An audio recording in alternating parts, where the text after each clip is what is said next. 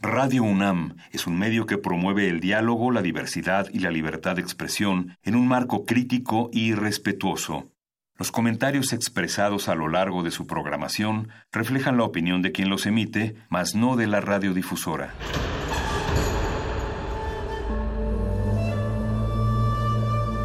Un templo para la apreciación del ser mediante el sonido. mediante el sonido para nosotros. El sol sale durante la noche. Nuestros gritos llevan la mesura del silencio. Y el descontento está lleno de baile y risas. A todo, incluso a nosotros, nos resistimos. La universidad Ustedes y nosotros somos la Resistencia modulada.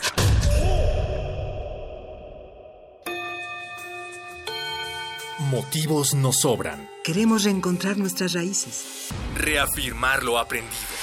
Terminar las materias. Salimos de la cabina y volvemos a la escuela. Voces en el Campus. Una transmisión especial de resistencia modulada desde distintos planteles de la UNAM. Que la de GACO y Radio UNAM traen para ti. Próximo martes 28 de mayo, FES Cuautitlán. De las 12 a las 15 horas. Transmisión a las 20 horas por el 96.1 de FM. Hacemos comunidad. Universitaria. Resistencia modulada. Radio UNAM. Experiencia sonora.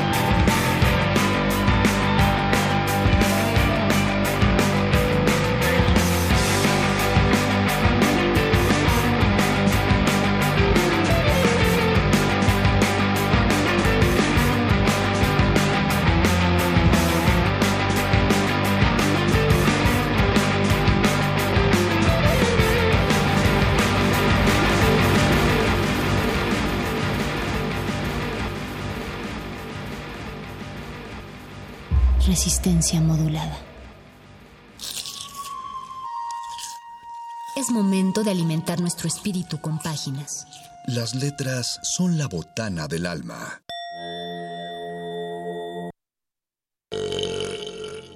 Recuerda la máxima. Los libros son como los tacos. Aún los malos son buenos. Muerde lenguas.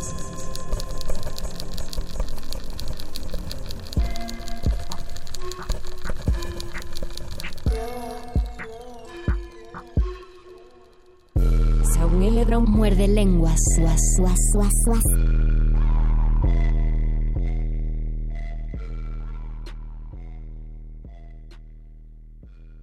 Ya son las 8 de la noche con 8 minutos de este martes, no es cierto, de este mayo 27 y el primer error porque ya los extrañaba y ustedes extrañaban que cometiera errores y porque este tema de muerde lenguas es las prisas, todo lo hacemos a las prisas y sale mal, la prisa es la peor de las consejeras. Sintonicen el 96.1 de FM Radio UNAM, estamos en www.resistenciamodulada.com y tenemos una transmisión en vivo. Si quieren saber cómo es el Mago Conde, cómo soy yo y para que juzguen si nos parecemos o no, métanse al Facebook de Resistencia Modulada. Esta noche vamos a presentar... No, espérate, primero dar la bienvenida a Resistencia, perdón, me está ganando la, la prisa. La emoción. La emoción. Recuerden, Resistencia Modulada, estamos en nuestros nuevos horarios, por si no se acostumbran, los lunes siguen igualitos. a como los ubicaban, empieza con nuestro muerde lenguas a las 8 de la noche y a las 9 van a llegar los cultivos de ejercios, así que pueden empezar a poner sus tweets de odio desde una vez en, tweet, eh, en Twitter arroba R modulada y el, tenemos que avisar que el día de mañana vamos a estar a las 12 del día en la FES Cuautitlán, vamos a grabar el programa que se va a transmitir hasta el jueves. Jueves 30 de mayo lo pueden escuchar en el aquí en Resistencia Modulada, pero lo vamos a grabar mañana. Si ustedes estudian en la FESCO Autitlán, son de por allí o, quieren tienen familiares. o quieren darse una vuelta, Ajá, quieren llevarnos, quieren alimentarnos a la FESCO Autitlán, pues ahí vamos a estar desde las 12 del día. Pero antes de entrar en materia, en nuestra materia de prisas, porque de nuevo nos está ganando eso, recuerden que es lunes, es el lunes que le dedicamos a las palabras que se salen de la página y se ponen en la boca de aquellos locos que toman ropas ajenas y se paran bajo los reflectores los lunes donde su programa de radio tiene un, un programa de mano. La poesía que sale de la página y se sube al escenario requiere de sus propios oídos. Ese público eres tú. Programa de mano.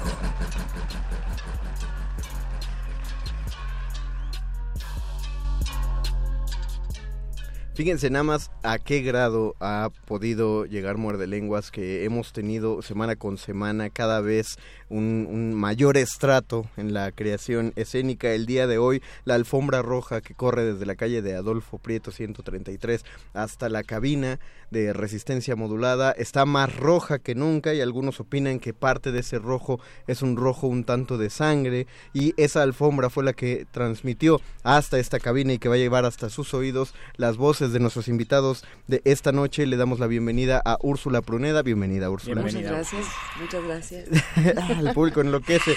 Y parte de ese público que enloquece es Antón Araiza. Bienvenido, Antón. Hola, hola, hola, buenas noches. Es, es un enorme gusto que hayan aceptado venir esta noche para hablarnos acerca de Viena 19, La Sangre. Está eh, un montaje, ¿podemos llamarlo histórico? O sea, como de, de repaso, de reconciencia histórica. Pues mm, Sí, dado que existió el personaje y algunos de los personajes que están inmersos en, eso que el público va a ver en, el Teatro del Milagro. Sin embargo, no es un montaje, hay mucha licencia desde la dramaturgia y sobre todo de dirección, de propuesta, no es un montaje realista, es un montaje bastante atrevido y llamativo por, por otros aspectos. Entonces, bueno, sí, sí hay que decir que pues, no, no es realista, el público no va a ir a ver eh, una obra de época, ni mucho menos. Pero sí va a haber una historia. Claro, está, es trata sobre los últimos momentos de algunas relaciones de Trotsky con, con quienes lo rodeaban, ¿no? Como es el caso de Frida, este Ramón Mercader, que es el personaje que hago yo y que fue el asesino de Trotsky, con, con aquí con mi santa madre Caridad Mercader, ¿no? Entonces, claro que la gente que, que conoce de la historia va a ubicar por lo menos en algún punto de la historia a cada uno de los personajes. Sí, claro, pero uno no, si, si uno quisiera aprender tal cual la historia como va, pues uno lee el libro, ¿no? Claro. lee los libros de historia, uno no se mete a, al teatro o a una película, esas licencias son esperables con motivos estéticos. Cuéntenos entonces a propósito de, de, de, de qué punto, a partir de qué momento empieza la historia de estos últimos momentos de Trotsky. Pues eh, hablamos básicamente del asesinato como tal. Ok. Eh, los personajes eh, alrededor de los cuales giramos, algunos otros personajes son en efecto Ramón Mercader, que es Antón Araiza, y Jorge Ábalos, que es León Trotsky. Y todos los demás personajes estamos contando la historia a partir, por ejemplo, yo soy la madre, yo soy Caridad Mercader, y entonces es como eh, incidí, incidió este personaje tan tan potente, tan tremendo y tan maravilloso, que yo amo, obviamente, en, en la decisión en, el plan de Mercader, este, de matar a Trotsky, no de que Mercader matara a Trotsky. Aquí todos sabemos que el señor pues va a morir, porque pues de eso va la, historia. Y en ese sentido es muy es muy rico porque como justificas la acción de, de Ramón, cómo justificas también la, la este tormento de Trotsky de los últimos días de su vida con su esposa, con su relación con Frida Kahlo, eh, ¿Sabes? Es como, Es un Trotsky humano entonces el que vamos a ver. Absolutamente. Un, un Trotsky humano que tiene una vida sexual, que tiene una vida eh, llena de fantasía, que tiene un, que, que está atormentado, que está eh, lleno de terror. Que está presintiendo también claro, momento. Exactamente. Ahora, lo que dijo Antón eh, es un preparativo para un montón de, de otras cuestiones que hablar a propósito de este montaje, porque dice que es una, es una propuesta arriesgada. Empecemos eh, por, por muy el inicio, cómo, cómo llegaron a esta, esta producción muy grande, de hecho, está, está muy completa. Pues mira, la verdad es que como todos los montajes, se nos eh, mostró un texto, un texto que a lo largo del, del proceso fue modificable, muy por parte de la dramaturgia y por parte de la dirección. Entonces, como actores, pues tuvimos que, entrarle también a ese juego que ya se venía practicando de meses atrás, donde pues íbamos a recibir también esas modificaciones, se iban a añadir escenas, iban a cortar escenas. Eh, se iba a conocer la propuesta de dirección que tenía mucho que ver con todo el constructivismo ruso, eh, Meyerhold, los pintores, ¿no? De ahí viene toda una propuesta de maquillaje y de vestuario que pues coincide con todo lo que Víctor Weinstock, que es quien dirige la obra, este se pues se necesitaba este y que iba a acompañar pues la obra de de Manuel Martín y Fernando Martínez, que son los dramaturgos. Ellos evidentemente ya tenían un plan trazado, pero pues se iba a ir afinando durante nuestro durante nuestro proceso de, ensayos. Eso, está, eh, es padre trabajar así activamente con el dramaturgo, ¿no? Que no simplemente deja el texto y y a ver qué le pasa. y Claro, y que estén abiertos a, Todo fue a favor del ritmo y del público también, ¿no? Y de la obra misma. Es como de lo más complicado, ¿no? Encontrar que el dramaturgo esté tan abierto a que se hagan estas modificaciones. No, yo pensé que se iba a escandar. O sea, yo, en un punto pensé, esto se acabó nos van a meter al cajón y está verdaderamente... Se va a hacer lo que digo. sí. hubo muchos cambios entonces. No tanto cambios, sino yo siento que la como se fue retirando, para mí es como, este puntaje para mí es como, hace como un tsunami. Este momento donde estás ensayando y se empieza a recoger el mar, recoger el mar, recoger el mar, recoger el mar, donde todos empezamos como a, a vernos los unos con los otros, a tratar de entender qué estamos haciendo y de pronto cae la ola, ¿no? Para mí es eso y yo siento que también para los dramaturgos y para mis compañeros. Saber que está creciendo algo. Sí, pero además la premisa, por ejemplo, es, tienes que tener la mente muy abierta como dramaturgo para enfrentarte a Víctor Weinstock en ese montaje, porque es realmente una, una cosa que yo creo que tal vez en los 70 se trabajaba así, el teatro, ¿sabes? Eh, estamos muy acostumbrados a tener un trazo, a tener una serie de lugares a los que tienes que llegar de una manera hecha, con un tono establecido eh, en tu manera de, actuar, de trabajar, y aquí no hay trazo. Es eh, una de las premisas más importantes con este montaje es que no hay un trazo para los actores. Hay una, un planteamiento fundamental que es del que yo me agarro con mi compañero todas las noches, que es el vínculo y la confianza profunda que tengo con él para ir a, donde a donde vayamos, ¿no? Eh, pero y entonces hay un hay un entendimiento de los además de esta confianza profunda con mi compañero tengo un eh, entendimiento del tipo de lazo afectivo que hay entre los personajes y de lo que estamos contando, de la historia que estamos contando. Pero cada noche se cuenta de una manera diferente, literal. Ok, para nuestros amigos que están escuchando y que no están tan familiarizados con el lenguaje teatral, el trazo es prácticamente el, el, el hacia dónde Hilo y el, en qué- el, el hilo conductor eh, físico, ¿no? De Sí, toda la... Sí, para que de- la gente no crea que uno entra al escenario y se mueve como quiera. Exactamente, No, eso- todo eso no está pasa. calculado. Uno, uno eh, es eh, donde te indican, es aquí al lado de esta mesa y aquí dices hasta tal punto el texto, y luego avientes el vaso.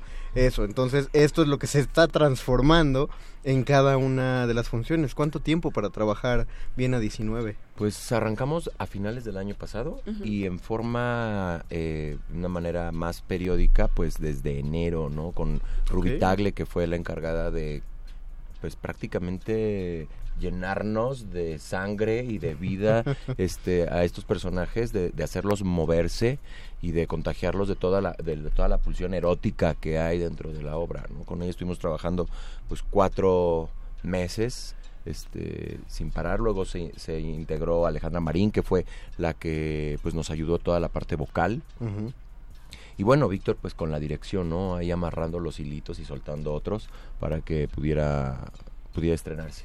Y no entendíamos, porque por ejemplo, Brisa Alonso as- estaba, fue la encargada de hacer el diseño de maquillaje Ajá. y de vestuario, o sea, de, más bien como de la estética de cada uno de los personajes, toda, completita, y no entendíamos por qué teníamos que tener maquillaje, como que, ¿verdad? Como, maquillaje, Sí maquillaje, ¿cómo? Ajá. Y como sombrero, pero ¿por qué? Y ese vestido que, pues órale, ¿sabes? Entonces, Ajá. por eso me refiero a esto de, de- del, de que se retira el agua, así como que estamos así en este proceso tan profundo de creación y cuando de pronto los personajes se revelan y el montaje se revela como tal, hace muchísimo sentido. Ah, ok. Muchísimo sentido. O sea, le- les cayó de golpe la visión del director. Pues eh, sí, ya, ya o sea, volteamos un día y le dije, Úrsula, ¿en qué momento estamos haciendo esto? Llevamos cuatro meses ensayando, nos pusieron un vestuario que está increíble, batallamos un poco que si el maquillaje, que si no, porque sudamos muchísimo, es una obra demasiado cansada.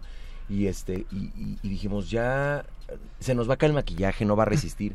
Pues resistió, y cuando nos dimos cuenta ahí estábamos vestidos, maquillados, y los personajes ya estaban existiendo, haciendo cosas Enloquecida. enloquecidas que jamás nos hubiéramos imaginado en qué momento sucedió. Entonces, creo que esa es la ola, ¿no? De, de- Sí, y, y creo que es, que es un gran gancho de interés al respecto, porque en el momento en el que uno piensa, lo que ya aclaraste desde el principio, entonces un- uno piensa, ah, bueno, una obra que trata sobre Trotsky, entonces uno inmediatamente se remite Claro. a época, hasta iluminaciones sepias, Sí, Exacto. eh, de ese tipo de caracterizaciones, Exacto. y de una vez entonces podemos avisarle a, a- a la futura audiencia que va a ir a ver que no van a encontrar eso. No Exacto. No lo van a encontrar, No. entonces ahí Es está el interés. Un montaje muy visual, viendo personajes muy atractivos, llamativos, interesantes. La iluminación está Es una chulada. fregoncísima. Y además están en uno de los más grandes escenarios que hay aquí en la Ciudad de México, al cual yo le tengo mucho cariño, que es el Teatro El Milagro. El milagro, exacto. El cual, ah, vamos a dar de una vez la dirección, está en Milán. Milán 24. 24. Milán número 24, está, lo hemos dicho varias veces. Está muy cerca del Metro Cuauhtémoc, del Metrobús Hamburgo y también cerca del Museo de Cera y de Ripley. Sí, de hecho, si van desde Metro Cuauhtémoc, es como si se encaminaran hacia Ajá. esos museos, pero se siguen por... Se pasan- siguen unas callecitas. Pasan la iglesia, eh, se siguen por las calles de... eh, la de Milán, justamente ahí Ajá, se meten. Si van en miércoles, pasan a los tacos de michote que se ponen primero en la Plaza Giordano Bruno en la tarde. Entonces se comen los tacos, esperan tantito y luego ya se van y apartan su boleto eh, para el Milán. Porque Por- si hay función los miércoles. Miércoles, jueves, viernes, sábado y domingo. Cinco funciones a la semana de una obra que se escucha muy demandante físicamente. Muy. Ya ustedes van a la mitad de la temporada, ¿ya estaban preparados para esta exigencia de trabajo? de- No, de Úrsula? Cero. no, no. Para nada, en lo más mínimo. De hecho, ayer estaba hablando con mi compañera Isabel, Ajá. que hace el personaje de Frida y de Silvia, que ya verán. eh, y justo estábamos sentadas maquillándonos y decíamos, pero tú te, tú te, tú, tú te imaginabas que íbamos a llegar a hacer esto. Y digo, no, la verdad, nunca. Yo, como actriz, ha sido, hemos comentado Antonio y yo en diferentes momentos, para mí, como actriz es un reto actoral profundísimo. Yo tengo 30 años de carrera y nunca en mi vida había hecho un montaje así, con estas características. Nunca había trabajado la forma, o sea, donde la premisa principal del, del, del, del director es forma es fondo. Que es como el, el tema de, Me- de Meyerhold, ¿no? Claro. Yo soy una actriz súper vivencial, me, encan- mu- me encanta la psicología de los personajes, me Bueno, encanta la investigación. Que, es finalmente como, nos acostumbramos al teatro en México. Claro. O sea, eh, todo, No, lo, claro. todo lo que vino desde Mendoza y Pero yo no, yo no tenía idea de que a partir de la forma podía encontrar un universo emocional tan potente y tan profundo. Es, ha sido una revelación para mí, estoy feliz. Sí es, un, sí es un tipo de montaje entonces muy particular Ah, y, sí. y- e imperdible y qué bueno que entonces se le hayan dado cinco funciones a la semana justamente verdad, en esta sí. exploración. Hablábamos de que del- de la producción tan grande que hasta página web tienen, o Sí. sea, no la compañía, que es como cuando llegan a tener, sino la obra en sí, que es www.viena19lasangre.com, así como lo dije, Así Viena es. 19 con número, lasangre.com, ahí pueden encontrar el elenco, ahí hay un videito de Antón. Todo el chisme. todo, el chisme, chisme, exactamente chisme. completo. Este, ¿y qué más redes sociales tienen para encontrar? Pues está, también está en Instagram, igual está como Viena 19, también a está en. Twitter como Viena 19 La Facebook Sangre, también. en Facebook también está Viena 19, o sea que Viena 19 cubrió por lo menos esas tres redes y su página web, ¿no? las, las necesarias. Repítanos, por favor, entonces los horarios de, de funciones para que ya lo sepan los muerde escuchas. Bueno, estamos miércoles, jueves y viernes a las ocho y media. La producción es muy puntual, entonces sí les recomendamos que lleguen antes. Sí. Miércoles, jueves, viernes ocho y media, los sábados a las siete y los domingos a las seis. Quedan dos semanas. También- Solamente caben cu- 64 personas. Ah, Ok. Entonces, eh, es como, es como, o sea, es importante que, Es que se importante apunten la, la- pronto. la llegada temprano Sí. o si pueden, eh, no recuerdo si tienen teléfono el milagro, pero si permite, si hacen la venta de boletos con, Online. con Online. anticipación online, entonces pueden apartar los boletos. También eh, sí les tengo que aclarar porque porque México, este El, el Milagro es uno de los de los espacios teatrales que en cuanto empieza función cierran puertas y ni Dionisos padre las vuelve a abrir. Sí. Entonces no es así de que bueno, un Denme minutito, chance. me van a dar No. chance, Fui no por amigos. Coca-Cola no. Exactamente. Quedaste afuera. Repi- por favor, respetemos. Sobre todo para el escenario que es complicado de repente. El, el escenario del, del milagro pues, lo, lo transforma cada, cada producción. Sí. Entonces no se, no, no se confíen, lleguen muy a tiempo, por favor, respetemos el trabajo de todos los involucrados, no solo los actores y director y dramaturgo, sino escenógrafo, eh, los tramoyos que están ahí, los, los mismos acomodadores que también tiene el milagro, entonces dándole su justo tiempo a todos y lleguen a tiempo. Y además, como es costumbre, resulta que eh, nuestros amigos de Viena 19 sí se van a poner guapos para este... Pero por supuesto. ¿Qué, qué hay, ¿Qué le quieren ofrecer a, a los escuchas, Antón? Cinco, cinco dobles para el próximo viernes. Cinco es dobles. Número, ¿qué será? 29, 30. 31. 31. Es Para 31. el viernes 31, ya cuando llamen acá nos pasan los nombres. Perfecto. Ahí en taquilla nosotros se los dejamos. Y este y bueno, los esperamos ahí para este viernes, próximo viernes 31 de mayo. Repetimos, es este viernes, la función es a las 8 de la noche. Ocho y media. 8 y media de la noche, Ujú. no era para que llegaran a las Pa' 8. que- bueno, de todas formas, esperamos que lleguen 7 y media allá al teatro para este viernes en El Milagro, que está en Milán número 24. Eh, van a ser 10 pases, do- 10 personas van a ir a ver la función este viernes, pero solo recibimos 5 llamadas, 5 llamadas. Cinco que- llamadas para que vayan 10 Y si vayan. 31. Y sí vayan, vayan, claro sí que vayan. sí. Le dejan su nombre a nuestro productor Betoques, por favor, y nosotros se lo haremos llegar a la producción de Viena 19. Luisito, diles el teléfono. Tengan paciencia porque solo tenemos un betoques y solo tenemos un teléfono. Así Comuníquense por favor en este momento al 55 23 54 12. Otra vez, qué bonito. Otra vez con menos prisa. 55 23 54 12. Ok, perfecto. Eh, recuerden, va a sonar ocupado porque hubo gente que nos madrugó y ya estaba marcando Ya antes tatuado el, teléfono, de Radio UNAM. Está anotado en la pared, al lado del teléfono. Hablar los lunes.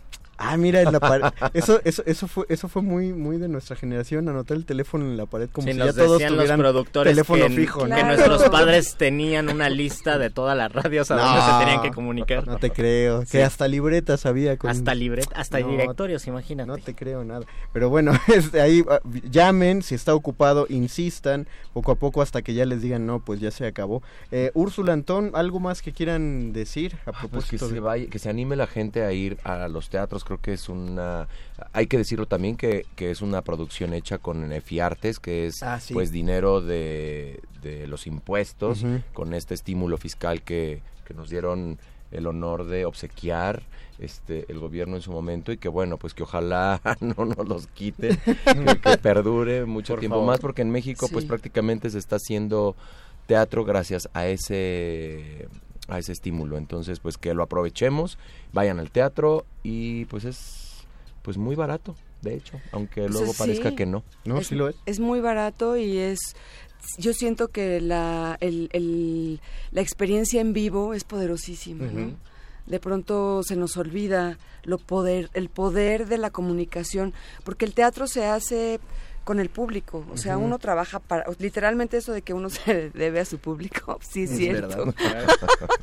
o sea, uno trabaja con, con el público, con lo que el público da o con lo que el público quita también. Sí. Entonces, La, la misma energía del, del montaje va a cambiar. Vayan do- dos veces a ver la obra o tres Y van a ver Exacto. según el número de público y la respuesta se va a transformar. Y luego oyendo que no se hace dos veces igual por el mismo elenco, no, está para, para experimentarlo varias veces. Sí, nosotros jugamos con, como, como, como ensamble, aventamos una, una premisa diaria para ver qué vamos a jugar hoy. Entonces ponemos, por ejemplo, no sé, la ira, eh, no sé, como eh, cosas que se juegan en la obra, ¿no? Ok. Y entonces le damos peso a ese tipo de, de juego, porque resulta que además para nosotros es una delicia, porque es...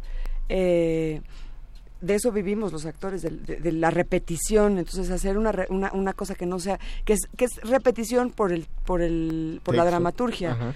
pero no por todo lo demás, es, es genial para nosotros. Ojalá Lin llevara una bitacorita ahí para después. los cambios ok Sí. no, nada más para ir leyendo así Ah, de las experiencias ah, que, claro, van, no, bueno. Claro. que van saliendo de cada quien. No, no, no, es, es, es una delicia trabajar con, con todos. Somos siete en escena y, y, pues jugando, básicamente. O sea, es- fue muy, muy jugado el proceso, nada intenso. Y cu- como te digo, nos, cuando nos dimos cuenta y estábamos ahí en el escenario, vestidos, maquillados y viviendo esa locura que está muy, muy, muy padre. Antón y Úrsula lo dijeron de una manera muy muy humilde, pero la verdad es que eh, el, ese, ese esos apoyos de Fiartes ma- eh, es, es, es bella la concepción que la toman como un regalo, pero es un regalo que cada, que cada producción se tiene que ganar. Sí. No, no, no simplemente ellos llegaron y la pidieron, se lo digo a la audiencia, sino que tuvieron que pasar un filtro, eh, competir con muchas otras producciones y bueno, felicitaciones por haberlo obtenido. Y entonces, pues vamos a, a ver estos resultados. Repetimos lo que decimos cada lunes, no dejen que la temporada se haga de chicle. No, no, no, ya no pueden reventar el inicio porque el inicio ya pasó, estamos a la mitad. Este es el momento para empezar a abarrotar la sala, para que inviten a 63 amigos cada uno de ustedes y vayan y se metan al milagro de aquí y no se esperen hasta el final, que el final sea un portazo maravilloso y tengan que extender la temporada para después. Antón, Araiza, Úrsula Muchas Pruneda, muchas gracias por haber estado aquí en la cabina con nosotros. Gracias, Gracias. a ustedes. Eh, Mucho éxito en todas las presentaciones. Lleguen temprano, por favor, y ya saben que aquí está su casa. Gracias. No, no- no les dijiste temprano a ellos. ¿verdad? Lleguen temprano, por favor. Ah, ya Ah, se mira, agotaron. se agotaron los A esas personas que van a ir, felicidades y por favor lleguen temprano a esas personas que se comunicaron con nosotros. Vamos a escuchar una rola y regresamos a este muerde lenguas de letras taquitos. Y prisa.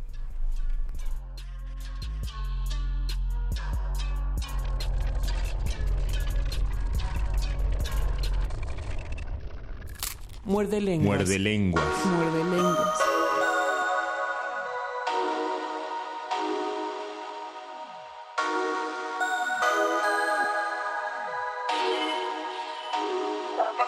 Tarjeta de crédito a nombre de su papá. Y ya no sabe ya ni en qué más gastar. Se compra un carro rápido para escapar. Se compra un carro rápido para escapar. Tarjeta crédito a nombre de su papá. Su papá. Y ya no sabe ya ni en qué más gastar. Se compra un carro rápido para escapar. Se compra un carro rápido para escapar. Yeah. Ella es una mala costumbre de las que gasta dinero en busca de felicidad. La que la casa tiene como mil cosas Chanel y el closet lleno de pantalones. Siempre que va de shopping lleva a su perro Jackie. El que piso todavía no ha dejado tocar. Siempre que le dicen es solo efectivo, cuenta que eso le da pagar usándola. Tarjeta crédito a nombre de su papá. Y ya no sabe ya ni en qué más gastar. Se compra un carro rápido para escapar. Se compra un carro rápido para escapar. Tarjeta de crédito a nombre de su papá. Y ya no sabe ya ni en qué más gastar. Se compra un carro rápido para escapar. Se compra un carro rápido para escapar. Una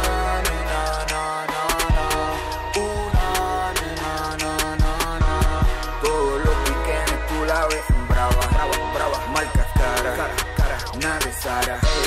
Una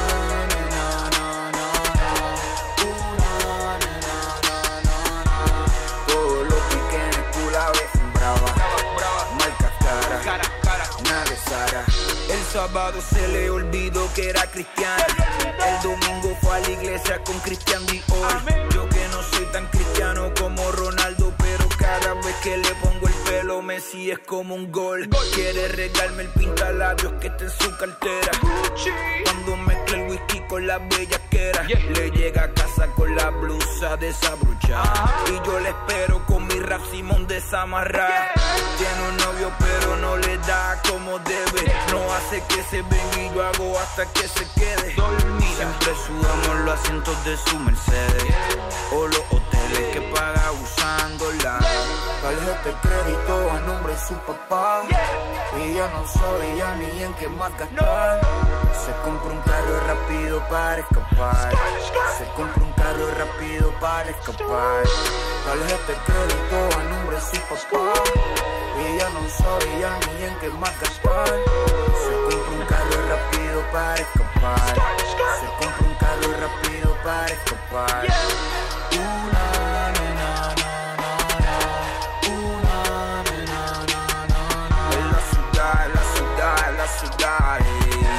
ciudad, la ciudad, la ciudad, eh.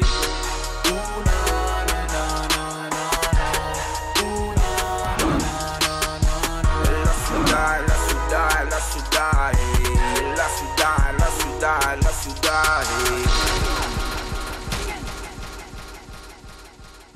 Saúl Lebron muerde lenguas. Guas, guas, guas, guas.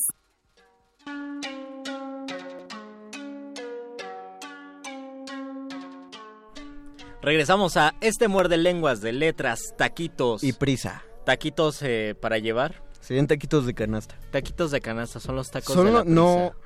Ah, ah, eh, abro debate, abro hilo. ¿Cuáles son los, ta- los tacos que ejemplifican la prisa? ¿Los tacos de canasta o los tacos dorados que te venden en el metro ya cercano a la medianoche? O los tacos de guisado también. No, esos no son de prisa. Sí, son de prisa, No, porque- solamente sacan la tortilla, le ponen el arroz y le ponen el guisado. Pero no te lo- Excepto si son de chile relleno. Sí, o sea, sí se preparan así, pero no te los puedes comer tan rápido porque la mayoría de los guisados tienen salsita, Es verdad. escurre y, y uno acaba usando los dedos siempre, o sea, un taco de chicharrón prensado siempre se Sí, te más bien es taco godín. y acabas, ajá, exactamente, eso sí más, eso es, es una comida rápida, digo, una comida corrida condensada. Sí, pero Eso sí. tacos de prisa, comida rápida, muy rápida, tacos eh, de canasta y como dijiste, los tacos Lo- dorados. los de metro, los que te da miedo probar, pero ha- hay ciertos momentos donde vas entonado de cierta manera que solo ahí saben muy bien. Y, Solo ahí. Y creo que eso es lo que hace a un chilango un buen chilango.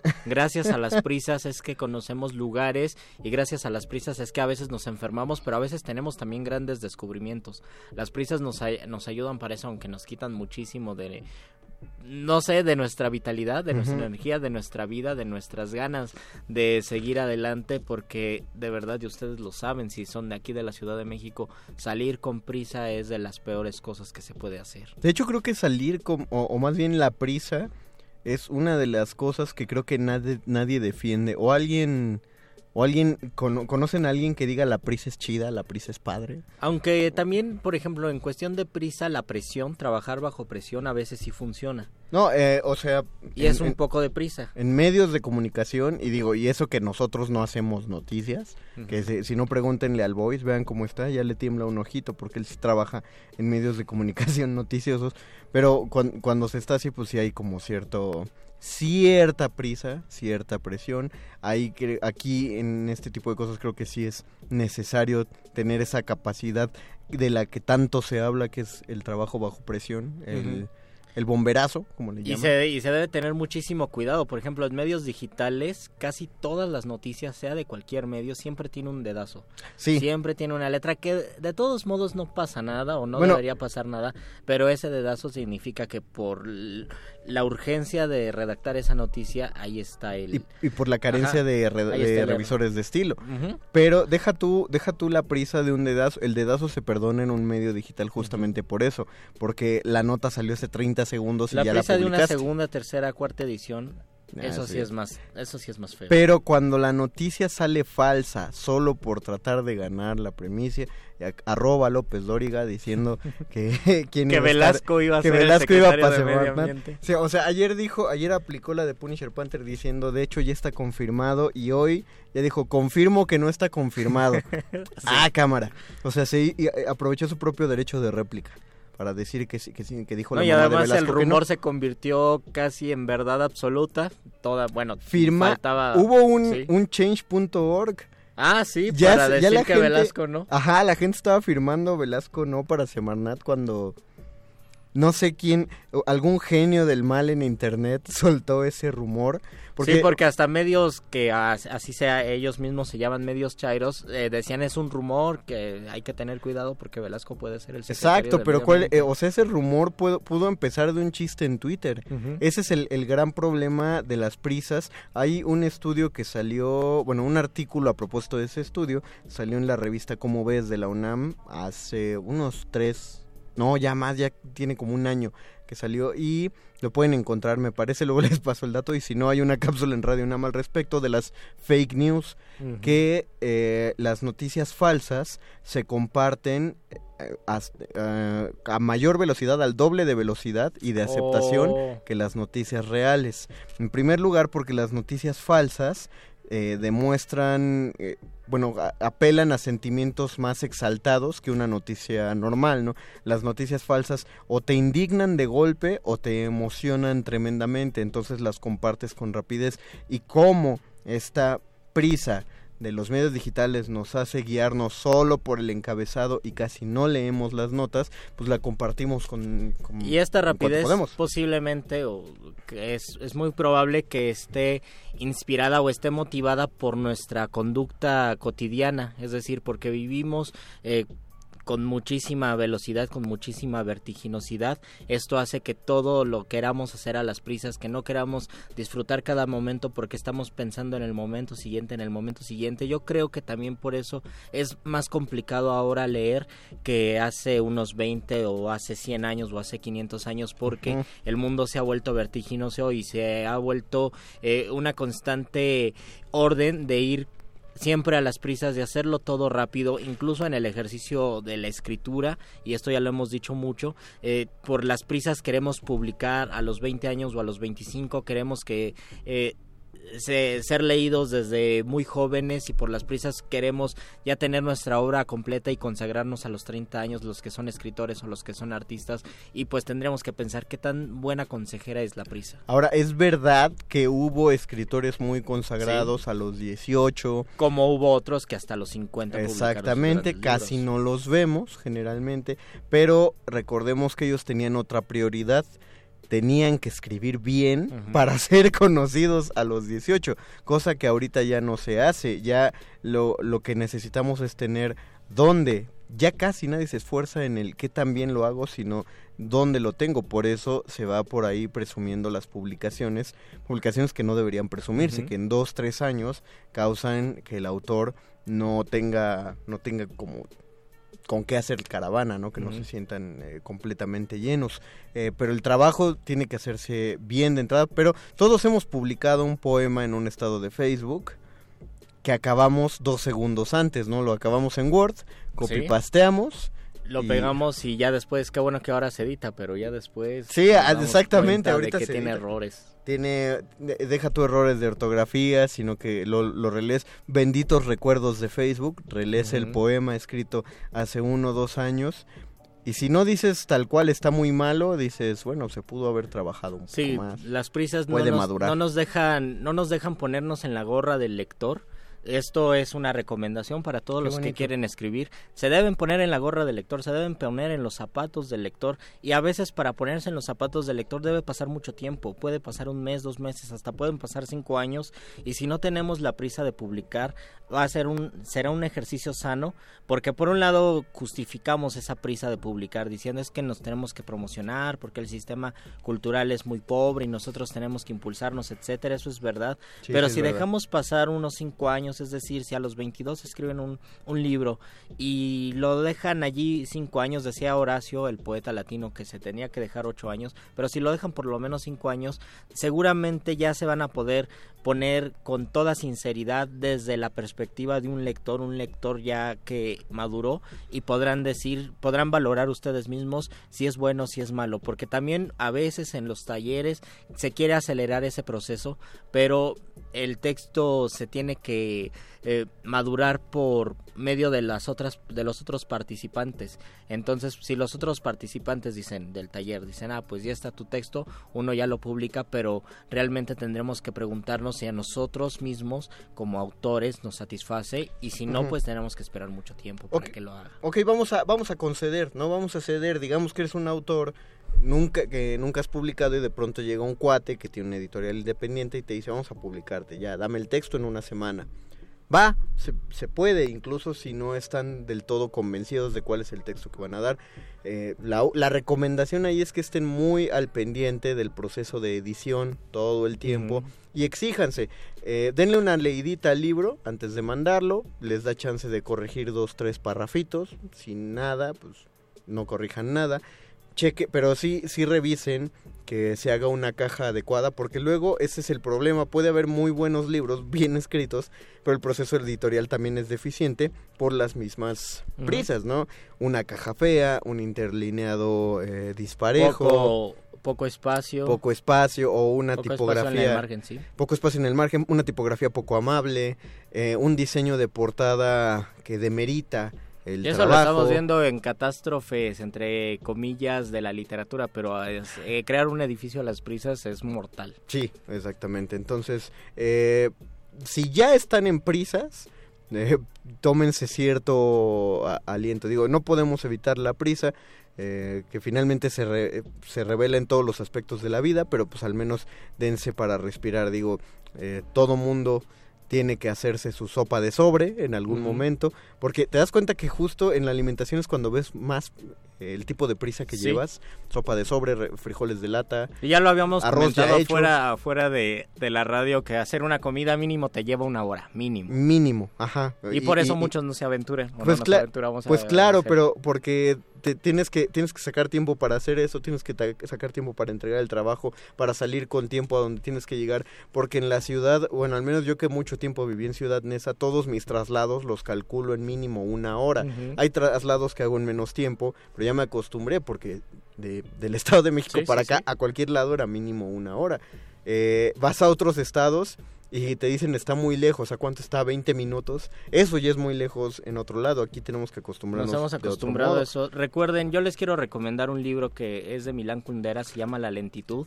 Es un ensayo novela, les va a gustar mucho. Tiene pues este toque de la insoportable levedad del ser, que es de los que más se conocen. La lentitud es un libro más pequeño y la tesis que, es- que defiende Milán Kundera es que la prisa, la rapidez es proporcional al olvido como la lentitud a la memoria. Nosotros cuando queremos recordar algo, cuando vamos caminando por la calle y queremos recordar algo, comenzamos a aligerar el paso, caminamos más lento, hasta nos detenemos para recordarlo. Cuando queremos olvidar algo, caminamos rápido. Entonces, lo que dice Milan Kundera es, en este mundo que cada vez, como lo dije al principio, es vertiginoso y se vuelve cada vez más rápido, todos somos desechables, todos somos... eh, eh, personas que olvidan absolutamente todo porque la rapidez hace que lo olvidemos. Vemos una película y a los tres días ya no la recordamos o leemos Yep. un libro y a los tres días no porque queremos eh, dar el siguiente paso y el siguiente paso y eso hace que se nos olvide lo demás. En ese caso, la, la recomendación que yo doy, bueno, de entrada recomendaría cualquier libro escrito antes de las vanguardias, porque justamente muchas de las vanguardias surgieron para aplicarle prisa, no, no de las prisas, ojo, no digo que nacieron de las prisas, eh, nacieron para aplicarle prisa al arte, aplicarle movimiento. En cierto aspecto le ayudó muchísimo. Y también para reflejar las prisas o la rapidez que ya se estaba mirando a principios del siglo XX. Sí, el, el- el futurismo podría ser un poco más eh, pesimista, no lo es, se centraron en el movimiento más que en la velocidad, eh, excepto en el teatro donde sí inventaron el microteatro en el, en el futurismo, pero... Pero bueno, no, eh, cualquier cosa antes de eso eh, tiene otro ritmo de lectura y, y sería la recomendación. Pero si quieren eh, forzar su, su ritmo de lectura y, y- y ejercitarlo, lean Los Siete contra Tebas, la, la tragedia griega, Mm. porque tiene es, es la, la batalla entre Polinices y Eteocles. Justo es, es como el- la continuación de eh, Edipo Rey y está antes de Antígona. Se van a pelear estos señores, son siete ejércitos en contra de Tebas. Hay un monólogo en un punto de la obra que es larguísimo, pero es la descripción de los siete escudos de armas de los siete ejércitos que están rodeando Tebas. Oh. Es, es largo, es, es, y sí lo voy a decir, es cansado, pero cuando lo estén leyendo piensen que fue escrito para que alguien lo dijera en voz alta ante el público. Y actualmente si alguien lo monta, ese monólogo se tiene que decir ante un público y un actor tiene que llenarlo, tiene que hacer ese, ese gran si lo monólogo. pasamos a términos cinematográficos eh, comerciales, ese monólogo se puede resolver en un minuto, ¿no? Terriblemente con unas vistas de los ejércitos y se acabó. No, eh, exactamente, puede ser, pero si quieren concentrarse en eso, digamos, podrían hacer una toma de cinco minutos que en cine son eternos, eh, pero pues podría, o podríamos hacerlo de 10 minutos, pero apoyando con tomas, ¿no? Con, ah, mira, aquí se ven estos ejércitos, tal cosa. Sí, en, en cine se puede resumir. Y tendríamos que maneras. pensar cuál es la película más lenta que han visto. Vadis. Ah, no le he visto. Ah, no, leí el libro Vadis, Ajá. ese es muy lento. No, la película más lenta, El perro andaluz. El perro andaluz. Fácil. O sea, dura 15 minutos y a mí se me hizo de 40. Perdón, no Yo me, tengo gust- que no me gustó pensarlo. nada. Pero vamos a pensarlo en lo que convocamos, Luisito. Vamos a convocar porque ya está llegando la hora más importante de la noche, El momento más apoteósico la hora de la iluminación. con el doctor Arqueles.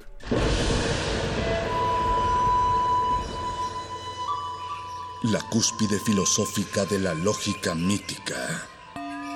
Un cúmulo eléctrico para la cómica fáctica. La hora de la iluminación. Con el doctor Arqueles.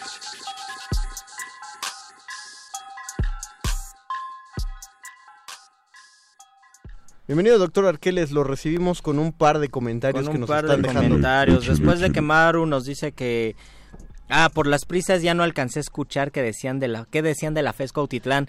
Decíamos que mañana a las 12 se- del, del mediodía se va a grabar voces en el campus en la Fesco Autitlán. Si estás por allí, pues pásanos a saludar. Y ese programa se va a transmitir el Jueves. jueves, 30 de mayo. Así es. Y que el Breyer nos dice que es del 26 de diciembre. Ah, es que nos están dando sus... te- eh, les vamos a dar su tema de tesis según su fecha de nacimiento.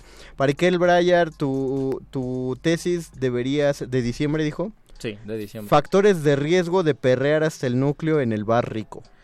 Y Ok. Para alguien muy especial que es del 27 de mayo. 27 de mayo, su tesis debe ser el impacto de la estación del metro Pantitlán a las 8 pm el lunes. Ah, dolorosa Está urbanología. Y Alberto González nos dice, y yo sintiéndome mal por los casi 10 años que lleva mi novela tratándose de forjar. Está perfecto. No, 10 mano, está es chido. poco. Es bueno. Vas eh, muy bien, sobre todo 10 si es novela. Es bueno de contar. Doctor Arqueles, qué gusto tenerlo en la cabina. El gusto es mío, Mario Conde. Que, que usted, ¿cómo ve la prisa a un ser eterno? Un ser Bueno. que todo lo vive. Hay que preguntarnos por qué nuestro sistema productivo nos hace tener tanta prisa todo el tiempo. La realidad es que constantemente se nos exige eh, mantener esta línea de productividad y cubrir ciertos objetivos que de manera contraria serían vistos como algo que caracteriza a una persona mediocre. Es parte también de la industria de, de la producción en masa. Dilo, Luisito, del capitalismo. Del, del ¿Lo capitalismo. quieres decir? En definitiva lo es porque finalmente todo se rige bajo términos económicos, bajo valores monetarios y eso hace que el tiempo de la gente no valga tanto como su trabajo.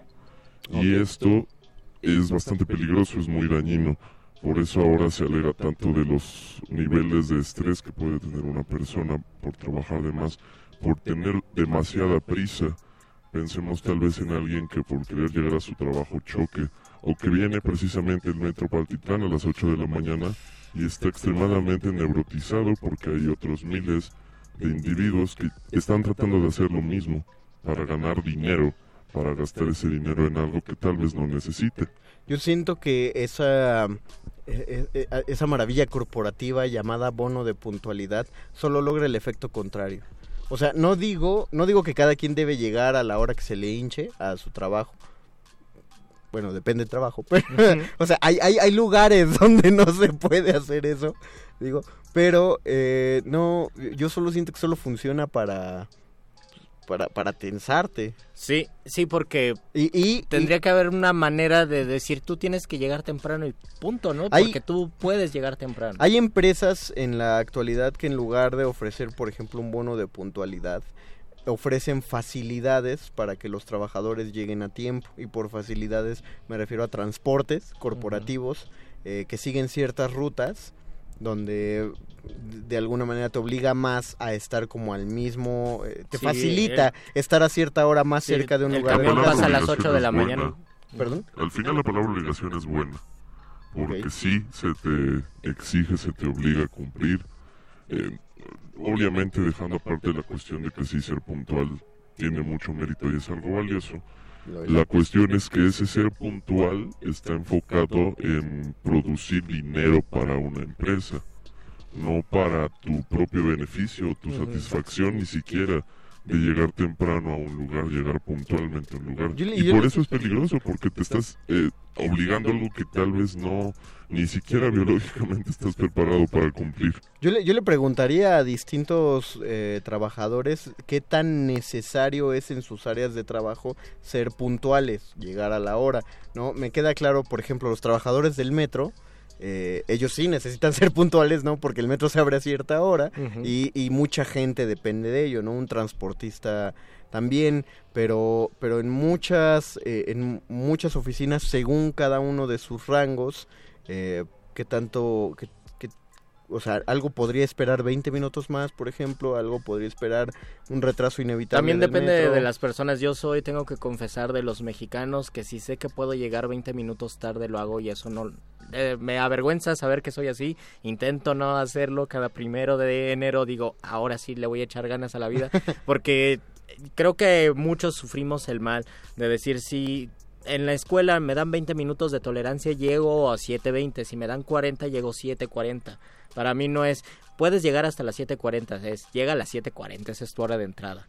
Entonces, por, por lo menos para mí funciona y de hecho mis amigos a veces me la aplican de decir, te veo a las 8 para que yo llegue a las 8 y media y no haya ningún problema. Qué chido. Pero sí es la prisa, me parece Doc, que es la que es uno de nuestros perfiles o de las características para sostener nuestras condiciones de vida, nuestro nivel de vida. ¿Hay, hay algo positivo en la prisa, Doc? No, O sea, alguien... no sé, Al- Mario Conde. al- ¿alguien, ¿Alguien puede decir algo positivo de la prisa? Pero muchacho nos, nos señaló. ¿Alguien tiene algo positivo? del- O sea, no estoy... Ojo, no estamos hablando de la puntualidad. No, la puntualidad, uno puede salirse dos horas antes de su casa con absoluta calma. Dice... Dice perro, pero, eh, pero eso, es, po- eso es negativo, ¿no, perro? Dice que, eh, de que termina rápido, estás escribiendo, ay, me faltan cinco notas, bueno, me faltan cinco casualitas por hacer, las terminas rápido y ya te vas. Sí, eso, eso quiso decir el perro, por supuesto. Ah, bueno, el perro muchacho que acaba de terminar la nota nostra, porque pues medio periodístico y las noticias salen en el momento. También, por ejemplo, yo pensaba, la enfermedad puede ser buena con la prisa, pero no es cierto, No. porque por lo menos en, en, Oriente se dice, tú tienes que observar tu enfermedad, tienes que transformarla, tienes que sentirla, tienes que vivirla para poder dejarla. Y justamente lo que mucho hace daño es que por las prisas queremos terminar rápido con esa enfermedad, queremos olvidarla y pasar a lo siguiente y a veces nos hacemos más daño por terminar con una enfermedad. Generalmente terminamos el, o dejamos el tratamiento en el momento que nos sentimos bien cuando el bicho puede seguir ahí, ¿no, Doc? Y entonces entramos en un fenómeno de insatisfacción por prisa. Por querer acelerar procesos, la ansiedad se hace presente y no estamos satisfechos con cómo se están realizando los procesos, que obviamente requieren de su tiempo. Y tal vez eso es lo que habría que analizar y pensar para el miércoles. ¿Qué importancia tiene en este mundo tan acelerado y tan efímero detenerse? y observar las cosas con detenimiento, con contemplación, con un ojo que esté, pues, y una oreja, que estén más atentos a la situación y que no estén desesperados por ir al siguiente nivel o al siguiente paso, a la siguiente circunstancia. ¿Y cuándo fue la última vez que no viajaron en transporte público, que escucharon una canción y no hacían nada? O sea, ni siquiera viajar. Que se sentaron pusieron una canción y la escucharon del inicio hasta el final o que con tranquilidad pudieron dejar pasar el transporte y subirse y disfrutar el viaje o que decidieron caminar porque había chance de caminar a buen paso. O que se aventaron unas 40 páginas de, de seguido, no porque estaban ansiosos o porque se querían distraer, sino porque realmente querían disfrutar esas 40 páginas. O que caminaron sin que les dolieran las pantorrillas porque tenían que acelerar el paso. O que comieron este, con sus tres tiempos y calmita, que no comieron parados. O que se reunieron con la familia y no revisaron sus celulares o con los amigos. Sí, pues todo eso... Demuestra que muy probablemente la prisa es nociva. Bueno, vamos a responderlo ahorita mejor. No el miércoles. Vamos a responderlo, ya hay que hacer, hay que hacer el otro muerde lenguas de, una, vez. Ya nada más nos quedan 30 segundos. Agradecemos a don Agustín Muli en operación Agradecemos a Oscar El Voice en la producción. Gracias Alba Martínez en la continuidad. Gracias Betoques por contestar las llamadas. Gracias perro muchacho por adornar con tu belleza. Gracias Mago Conde por tu magia radiofónica. Gracias doctor Arqueles por saberlo todo. Gracias Luisito Flores del Mal por la poética al micrófono. Última enseñanza del día. El dinero no compra la felicidad. Pero compra libros y tacos. Y eso se le parece mucho. Medítalo.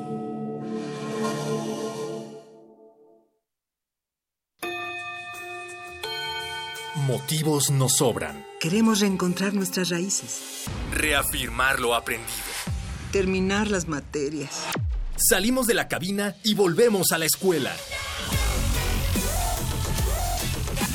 Voces en el Campus. Una transmisión especial de resistencia modulada desde distintos planteles de la UNAM. Que la de GACO y Radio UNAM traen para ti. Próximo martes 28 de mayo, FES Cuautitlán. De las 12 a las 15 horas. Transmisión a las 20 horas por el 96.1 de FM. Hacemos comunidad. Universitaria. Resistencia modulada. Radio UNAM. Experiencia sonora. Interrumpimos lo que sea que esté escuchando para darle nuestro supuesto corte informativo. La nota nostra. No lo dijimos primero, pero lo decimos mejor.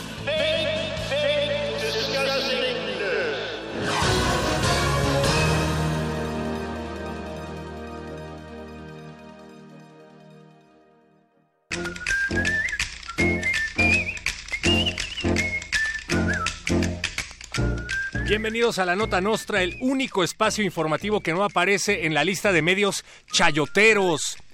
Fanáticos de Andrés Manuel López Obrador y de la 4T lanzaron una convocatoria en change.org para que los escritores vuelvan a hacer este sexenio. Luego de las extrañas decisiones que han tomado algunos personajes de la serie, los fans de Andrés Manuel y de la 4T se dijeron francamente decepcionados y exigieron un reboot a sus guionistas. Dicen que esta temporada es insípida, absurda, predecible, refriteada y mal actuada. Andrés Manuel López Obrador, presidente de México, beisbolista profesional e historiador, declaró que por decreto oficial México tendrá 10.000 años a partir de ahora. dijo que las dependencias deberán apretarse el cinturón aún más porque se destinará una jugosa cantidad de recursos para modificar todos los libros de texto de las escuelas, que además serán impresos en la máquina de Gutenberg. También se creará un nuevo sistema numérico para que las cuentas le cuadren. Lo que sobre será destinado a un equipo de béisbol. En conferencia matutina, el presidente Andrés Manuel López Obrador dijo que en estos momentos hay un grupo de niños que sueñan con ir a Sudáfrica y participar en la Olimpiada de Matemáticas, pero que no tienen dinero. Dijo que lo sabe porque él mismo les quitó los fondos para financiar un equipo de béisbol. Al escuchar esta noticia, el director mexicano Guillermo del Toro se ofreció a pagarles el viaje a los niños. Guillermo del Toro, por favor, si estás escuchando Resistencia Modulada, revisa tu inbox. Y en su gustada sección, a este mundo ya se lo llevó el demonio, el último rinoceronte de Sumatra, macho de Malasia, murió. Expertos creen que ya solo quedan 80 especies en el mundo. Esto está en las últimas, amigos, está en las revelaciones.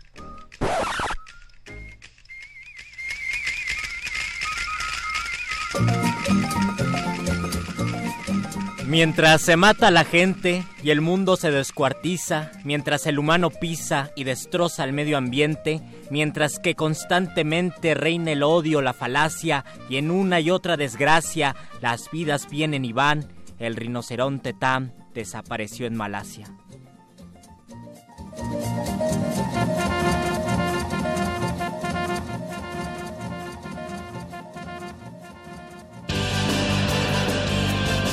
Estas fueron las noticias del día. Si no lo escuchó aquí, entonces fue en otra estación. ¡Maldito aparato! ¡Sé más gracioso!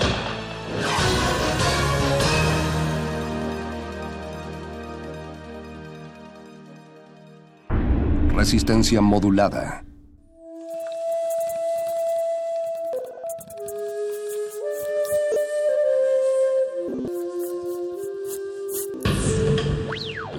Música emergente es como el silencio. Silencio. Presente a nuestro alrededor. Pero audible solo para quienes tienen disposición de escuchar. Como todos, en este campo de cultivo. Cultivo de ejercios.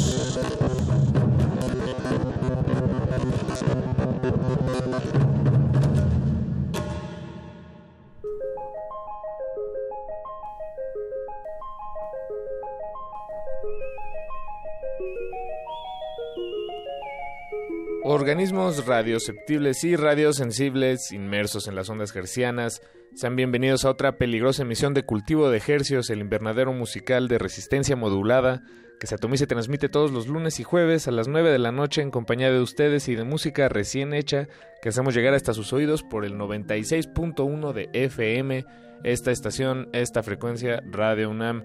También estamos transmitiendo en vivo y en directo a la aldea global a través de nuestro portal en línea www.resistenciamodulada.com. Les saludan desde estos micrófonos Paco de Pablo y agradecemos su sintonía. Esta noche no tendremos una charla en vivo, tendremos una charla que grabamos hace unas cuantas semanas con una banda que nos visitó. La banda se llama El Feeling, ellos son de Los Ángeles. Eh, charlamos con tres miembros, tres de, de cinco, con CH, con Caro y con Sergio. Eh, son de los miembros de la banda, en realidad ninguno de ellos es de Los Ángeles, tiene miembros de México, de Colombia, de Venezuela. Y fue una charla muy amena donde hablamos sobre las diferencias en- de, que hay para las bandas independientes que buscan desarrollarse en una ciudad como esta y una ciudad como Los Ángeles. ¿Qué diferencias hay? ¿Qué, qué sucede ahí? También hablamos sobre la vigencia del sueño americano, si se puede seguir hablando de tal cosa. Y también hablamos sobre lo que implica publicar hoy en día de manera independiente la música que uno hace. Fue una charla muy interesante y esperamos que la disfruten. Pero antes de dar inicio a la charla les dejamos aquí una pequeña muestra, un muestreo de lo que suena, a lo que suena el feeling. Este tema se llama Tierra Nueva y esperamos que lo disfruten. Quédense en sintonía aquí en Resistencia Modulada que ya empezó Cultivo de Ejercios. Cultivo de ejercicios.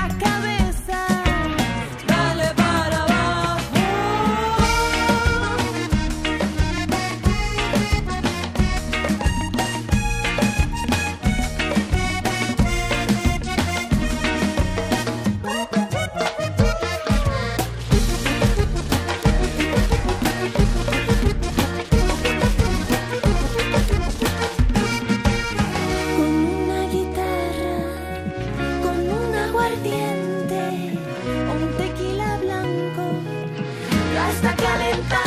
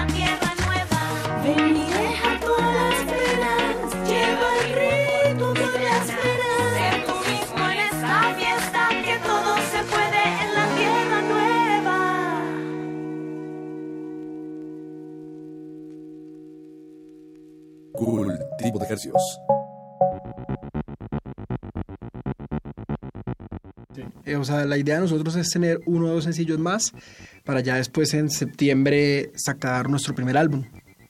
Eso son, pues es como el, el- el plan que tenemos a corto plazo, porque eso es corto plazo, Sí, la verdad. Sería un álbum de cinco temas. No, más, o sea, yo creo que por ahí entre 8 y 10. Ok, o más bien sacarían eh, cinco sencillos. Exacto. Y- Esas y- agregarían 3, 4 Sí. más. Ah, bien, bien. Yo creo que 8, la verdad, yo siento que 8 es como Sí, un número número muy bien. estándar para los CDs de hoy en día. Yo siento que, bueno, primero que todo, lo que es el CD como tal ya no es como antes, que los artistas sacaban una canción, CD, una canción CD. Yo siento que hoy en día es más como eh, sencillo por sencillo, por sencillo, por sencillo. Y ya siento que los álbumes eh, son de 6 a 8 canciones, ya es considerado un álbum.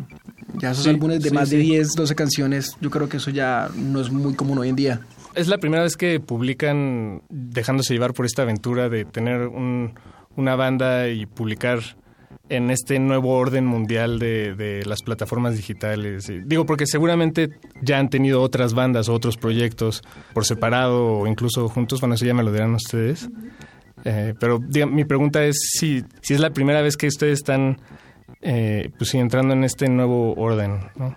Pues respondo por mí. Eh, es la primera vez que me he puesto muy seria con un proyecto original eh, de verdad que ha sido todo un placer eh, haber encontrado este talento, habernos encontrado todos en, en un país que no era el nuestro y, crear este proyecto por primera vez utilizando las plataformas digitales, como tú lo mencionaste, aprovechando lo que está a la mano de los músicos y, y de los artistas hoy en día, ¿no? Que la distribución digital se ha vuelto algo que ya lo puedes utilizar, está al alcance y, y puedes como llegarle a más audiencia en diferentes partes del mundo. Creo que el feeling nació para eso, para hacer su propia música y llevar esos ritmos latinos. Y como bien te dijimos hace un rato, eh, estamos con la ilusión de hacer nuestra, nuestro álbum para poder preparar un show y ahí sí poder llegar eh, con un show a, a más audiencias. Ahora, Caro, mencionabas algo muy importante, creo yo, en la historia de El Feeling, de, en su historia, que no me queda muy claro y me gustaría que me lo contaran. Son, hay- integrantes de México, Colombia y Venezuela. Eh, Así es. ¿Podrían decirme quién es de dónde? y nos falta un integrante, ¿no? De la Dos. banda. Dos, Dos. integrantes. Sí, sí. Esta, esta tarde. Aquí solo estamos con, con Carlos, Caro y Sergio. CH. Sí, pues, o sea, mira, eh, nuestro eh, percusionista es de México. Irónicamente, estamos en México y no está él acá porque se encuentra ahorita terminando su maestría en Londres. Eh, ese, no sé, bueno, el percusionista que es Diego se encuentra en Londres en estos momentos.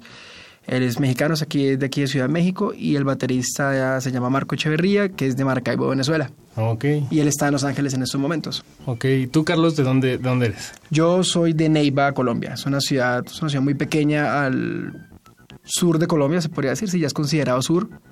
Y bueno, y de allá soy. Ok. ¿Tú, Sergio? Yo de Bogotá, la capital, y bueno, crecí, nací y crecí allá todo el- toda mi vida hasta que me mudé a... Luego, después de que salí a estudiar y eso. Y hoy en día en Los Ángeles, pero sí, Bogotá no, 100%. 100%. ¿Y tú, Caro? Yo vengo de otra región que se llama el Valle del Cauca, una ciudad que se llama Palmira, que está cerca de Cali. Toda mi familia por parte paterna es de Cali. Y bueno, pasé una parte de mi vida allá, aunque eh, me crié o terminé de estudiar lo que es la preparatoria, como dicen ustedes, Ujú. en Bogotá. Y, de, y se conocieron todos los cinco en Los Ángeles. Pues, No, no, o Sí, sea, no. El, pro- el proyecto se consolida en Los Ángeles. Mm, nos conocíamos ya un par de años. eh, tuvimos la oportunidad con, con Carlos, con Diego, con Marco, eh, de conocernos en la universidad de, de música. Eh, ¿En, qué, ¿En qué universidad? Ah, eh, Berklee College of Music. Ah, ya en Boston. En Boston, Massachusetts. Ahí, pues, cada uno haciendo su programa de producción, de film scoring, como Carlos. eh, cada Ah, uno wow. enfo- Sí, sí, sí. Cada uno enfocado en lo suyo, pero, pero obviamente, ¿sabes? Haces amistades, el networking. eh, es, es grandísimo. Entonces ya por coincidencia todos vamos a Los Ángeles, o sea, Marco, eh, CH. Entonces CH realmente ya traía como un concepto de, de una banda que quería crear o de... te- te- tenía par de ideas musicales también en, su bolsillo, por decirlo así. Y es en Los Ángeles donde realmente eh, se consolida la banda cuando tenemos la oportunidad de, de tocar para un evento privado, un, un canal en, en- en- Los Ángeles. Y entonces ahí es cuando conocemos a Caro, es como el momento perfecto de- de- de conocernos con Caro y, y después del evento nos damos cuenta que eh, hay mucho feeling, por así decirlo, Ujú. entre todos tocando. Nos dimos cuenta de eso en los ensayos, preparando los ensayos para, para este evento que teníamos que dar. Y inclusive en el evento terminamos de tocar, eran un par de covers lo que estábamos tocando, de artistas mexicanos también. ¿Cuáles? Eh, tocamos un par de canciones de... eh, Tocamos, eh, hicimos un cover del aventurero. Es que es mi marachi preferido. Ah, wow. Oh, me encanta. Sí, me encanta. Pero versión chica, yo soy la aventurera. Ah, claro, porque tú eres la voz. Sí, sí, sí, sí. sí. Era una vaina muy general, ¿no? Y tocamos Sí. otro, el de... Ah, no me acuerdo. Uy, es que eso fue ya. Sí, Tocamos varios. y al final nos preguntan como dónde los podemos encontrar, eh, queremos seguirlos, par personas se acercan a felicitarnos y como no teníamos nada, pues, Sí. pues dijimos como, o sea, realmente fuimos honestos, ¿no? Pues eh, no tenemos no, nada. No, teníamos nada, o sea, nos habíamos reunido simplemente a hacer ese gig, ¿sabes?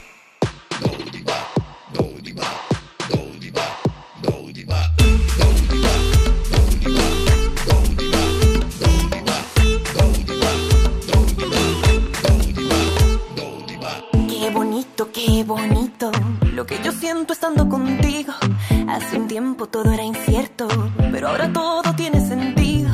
Dicen que las cosas buenas toman tiempo, pero llegan. Lo nuestro no es coincidencia, es el destino que nos acerca. Con cada mirada una sensación, con cada suspiro me acerco yo. Palpita profundo en mi corazón lo que siento. Lo que siento yo. Come on, come on, baby, acércate más. Deja que la noche nos ponga a volar baby, si te atreves también. Escapamos juntos y bailamos después. Tu mano aquí, mi mano allá. Los cuerpos unidos ya como un imán. Cierra los ojos, déjate llevar. La música suena, esto no va a parar.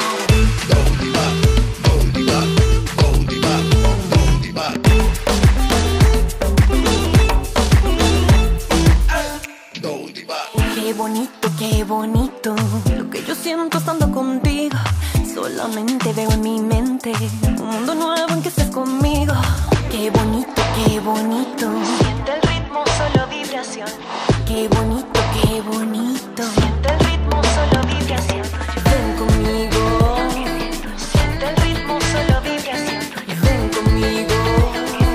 Siente el ritmo, solo vibración. Come on, baby, ven y acércate más. Deja que la noche nos ponga a volar. Come on, baby, si te atreves también bailamos después. Tu mano aquí, mi mano allá. Los cuerpos unidos ya como un imán. Cierra los ojos, déjate llevar. La música suena, esto no va a parar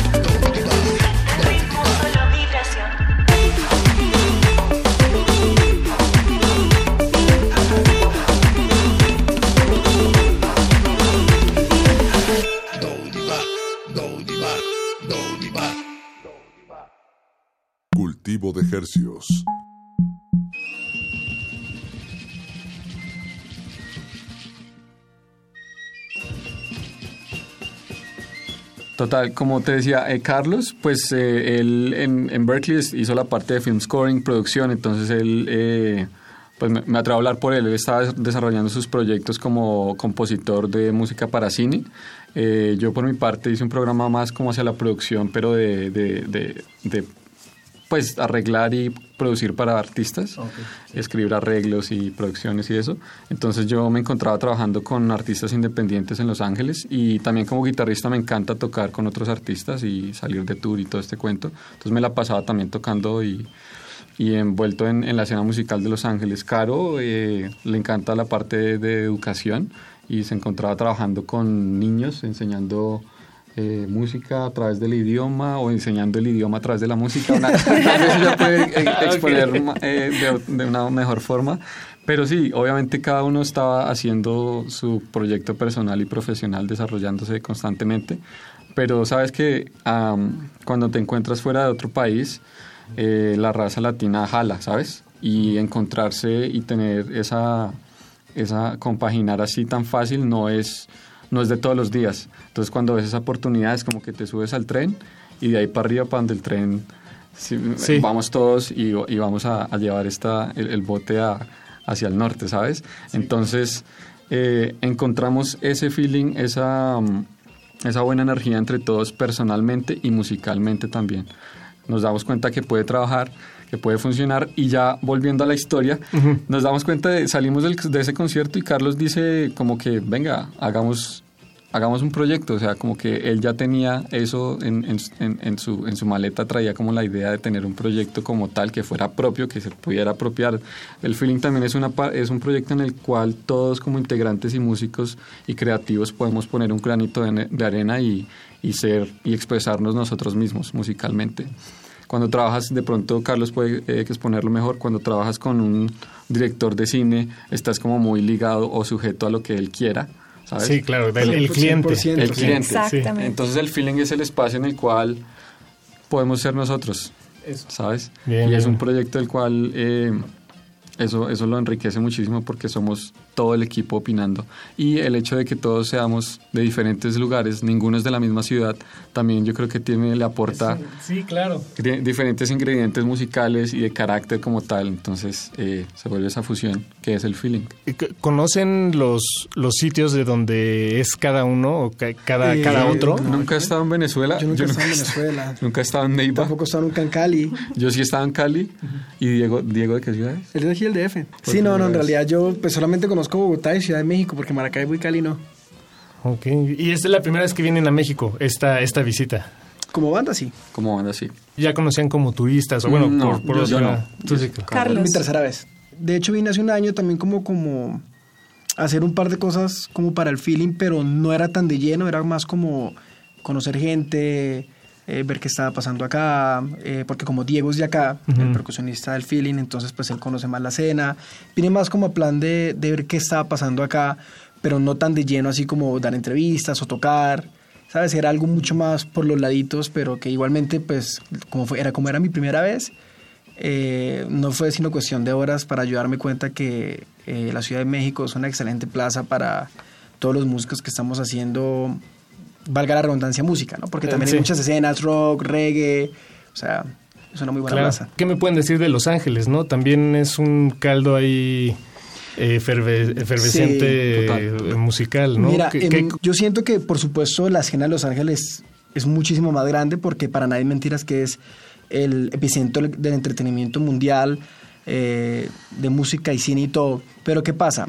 Eh, es tan grande, es tan grande y tan grande y tan lleno de, de- de artistas y, y- y músicos y uno y lo otro, que estás ahí, pero hay momentos, no estás 100% metido ahí todo el tiempo, es como por épocas. Eh, la vida en Los Ángeles es como una montaña rusa. A veces tú estás eh, arriba y después bajas donde no hay mucha actividad musical, pero de repente de un día para el otro, puff, estás rodeado de buenos proyectos, de muchas cosas. Y siento que aquí en la Ciudad de México, y también me atrevo a hablar- a hablar por Colombia, de pronto no es tan grande como allá, pero sí es un poco más constante. De pronto porque también por lo mismo, porque somos latinos y tenemos, nos, tenemos más enlace entre nosotros. Así lo veo, siento que es un poco más, más, conta- más, más constante, entonces, eh, pues es así, ¿no? Pero es solamente mi opinión, así es como lo veo. No, claro. Eh, pues sabiendo que, que es una banda hecha de, de latinos que emigraron a Estados Unidos, ¿qué entienden ustedes por el sueño americano? O más bien, ¿cómo lo ven? Como, ¿Sigue siendo algo vigente?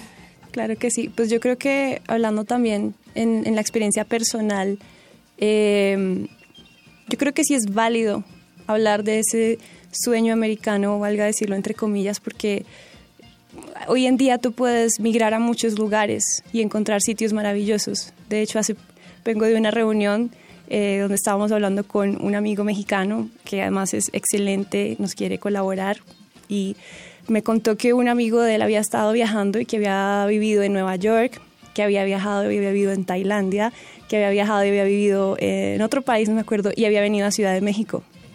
Y al final él paró de viajar y dijo, aquí me quedo, me quedo en Ciudad de México. Este es como mi sueño americano, este es mi sueño. Entonces, creo que en ese, en ese sentido el sueño americano es donde tú quieras y donde encuentres tu oportunidad, ahí te puedes instalar. Hoy en día el sueño americano es el mundo, ¿no? Para nosotros en este momento es construir ese sueño, porque el sueño americano no viene ya por sí, de por sí te lo dan todo en bandeja de plata, claro que no. El sueño es construirlo y en nuestro caso eh, ese, ese empujoncito que tuvimos de, de- del apoyo de la gente, del buen recibimiento y haber sentido esa química con el feeling, ya le da a uno un impulso para seguir luchando y buscando eh, a través de la música y de lo que somos ese sueño, construirlo todos los días, todos los días. Coincidimos en Estados Unidos por pura casualidad. La verdad es que eh, estos chicos son muy talentosos y por haber ido a Berkeley, eh, pues o- estudiaron allá. Pero pues como me contaba CH, muchos de ellos por sus carreras se les abren oportunidades o en Nueva York o en Los Ángeles, porque son como los, las ciudades con más oportunidad o chance laboralmente, donde además la industria del entretenimiento es más grande y para personas como que hacen música para cine o que hacen producción para artistas, eh, son las ciudades más grandes. Entonces, claro que está en ese, en ese aspecto es, esa prioridad como de ir a explorar, pero no hay nada garantizado, es como me voto, es la aventura, a ver qué pasa, ¿no? Sí, sí, claro. Entonces, sí. Total. Y pienso que también el, el, el sueño americano hoy en día es como una interpretación personal. Tú mismo se la das tanto tan personal como tu misma interpretación de qué es el éxito para ti. Sí, claro. Entonces, eh, y en cuanto al lugar, eh, o sea, el, el sueño americano también se puede vivir en México o en, Bogotá. O sea, la industria Eso, está... América es un continente. Exacto, exacto. Entonces, entonces eh, por ejemplo, Caro decía que sí, eh, muchos se van para Nueva York y Los Ángeles. Fíjate que muchos también vienen al DF. Tenemos muchísimos amigos con los que estudiamos en Berkeley que la están rompiendo en el DF y les va súper bien y ese es, ese es, ese es su sueño de, de- de estar donde está pasando, eh, donde, donde la energía se está concentrando. Ahí es donde hay Claro. que estar, ¿sabes? Entonces se vuelve muy personal. eh, cada uno persigue sus, sus, sus metas a, a su propio ritmo y le da la interpretación del sueño americano a su, a su, propio, su propia interpretación. Y la idea está en hacer tu música, la que tú creas, en la, con la que te sientas cómodo y sacarla al público. Yo creo que eso es igual tanto en Bogotá como en Ciudad de México, como en Montevideo, como en Brasil, como en Los Ángeles. Eh, de pronto quizá en algunos lugares la escena es más grande que la otra, pero la esencia es la misma. Más hoy en día que está el internet, donde simplemente subes tu música, compartes tu link y ya la pueden ver. Puedes hacer eh, Google Ads, invertir en tu proyecto y eso le llega a todo el mundo. O sea, yo siento que es igual para cualquier lugar, pero la esencia y la clave está en hacer tu música de manera sincera y estar sacando música constantemente porque de pronto si este sencillo no fue, fue este, o de pronto este que tú crees que le gustó más a la gente, el anterior gusta más, todo Claro. es muy subjetivo. Sí, claro. claro, Pero claro. ya en concretamente como en Los Ángeles o Estados Unidos para nuestra banda y nuestro proyecto, eh, como te decía anteriormente y como la historia de Sergio nos contaba, fue tan buena la, la acogida y para sorpresa nuestra había una gran presencia latina, una comunidad latina allá que se vio la necesidad de crear este, este proyecto Fusión Latina, ¿sabes? En Los Ángeles, porque hay la comunidad, hay la audiencia. Entonces, lo rico de haber llegado allá es que nosotros podemos aportar ese granito a la comunidad que está en el exterior, en nuestra área, en Los Ángeles o en California, eh, llevando ese mensaje de comunidad, de unir razas, de, unir, de unirnos todos y, pasar un buen rato ¿no? con la música del feeling. Eh, tuvimos una entrevista con un señor, eh, Patrick O'Hefferman, del Music Friday Live allá en Estados Unidos, y él decía que realmente escuchar la música del feeling le, le llegaba porque no se necesitaba hablar el idioma para entenderla, para disfrutarla. Y eso nos pareció algo muy simpático, muy lindo, viniendo de una persona que no habla el español, pero que vibra un acordeón, que vibra esa percusión latinoamericana. Entonces, no sé si eso responde un poquito No, también claro, la pregunta. claro. Sí, no, no, claro.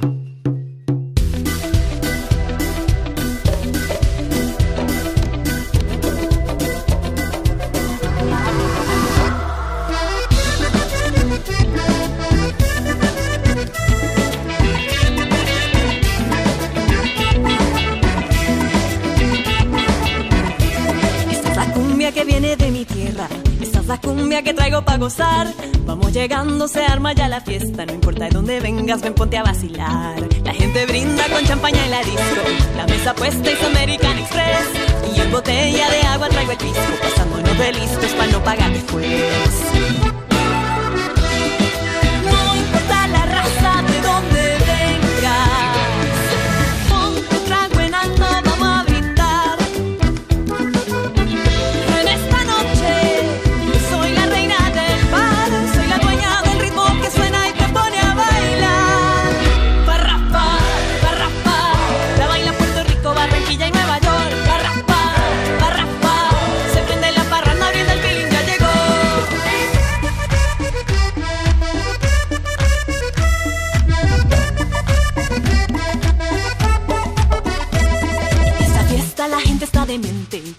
Beben y fuman sin parar.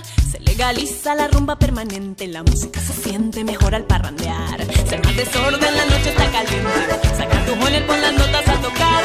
Entre maracas, tambora y aguardiente. Se amanece, locura sin parar.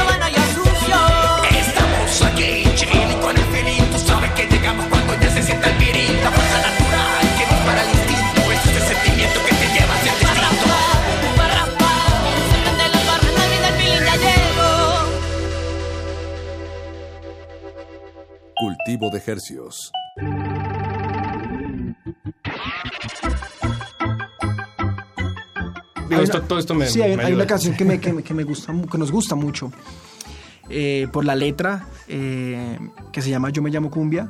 En lo personal, eh, más que todo porque pues nosotros tres somos colombianos, ya es un poquito ya llevándolo más al patriotismo que más al, al, al concepto de una banda latinoamericana, ya es algo más personal.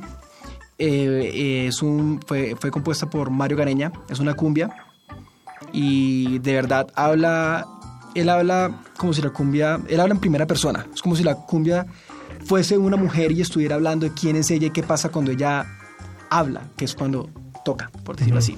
Cuando se toca la cumbia es cuando ella habla. Entonces es muy bonito porque es ver que un género musical está hablando en primera persona, como ella, como una mujer, como la cumbia.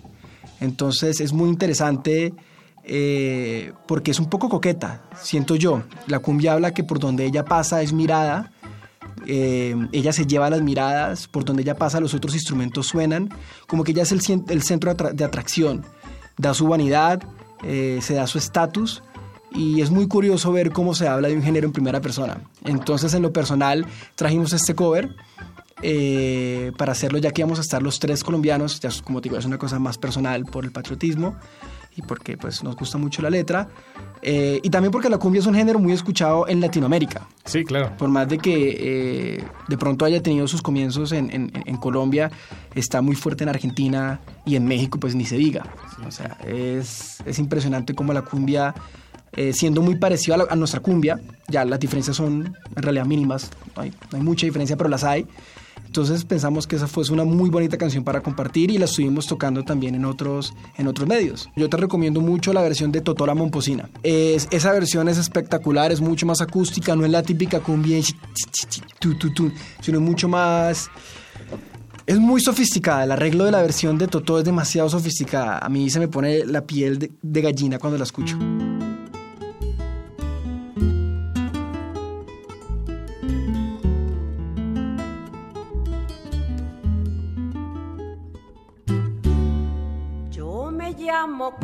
Yo soy la reina por donde voy. No hay una cadera que se esté quieta donde yo estoy. Mi piel es morena como los cueros de mi tambor. hombros son un par de maracas que besa el sol. Y mis hombros son un par de maracas que besa el sol. Llevo en la garganta una fina flauta que Dios me dio. Canto de millo, ebrio de tabaco, aguardiente y ron. Cojo mi mochila, enciendo la vela, repico el sol y enredo en la luna con las estrellas toda mi voz. Y enredo en la luna con las estrellas toda mi voz.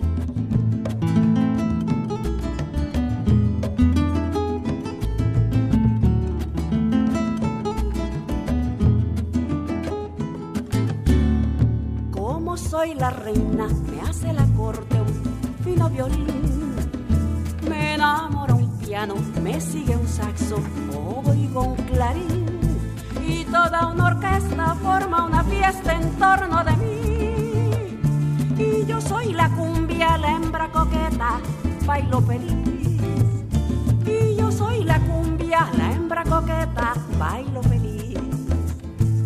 Nací en las bellas playas caribes de mi país. Soy barranquillera, cartagenera, yo soy de allí. Soy de Santa Marta, soy monteriana, pero eso sí, yo soy colombiana, oh tierra hermosa donde nací. Yo soy colombiana, oh tierra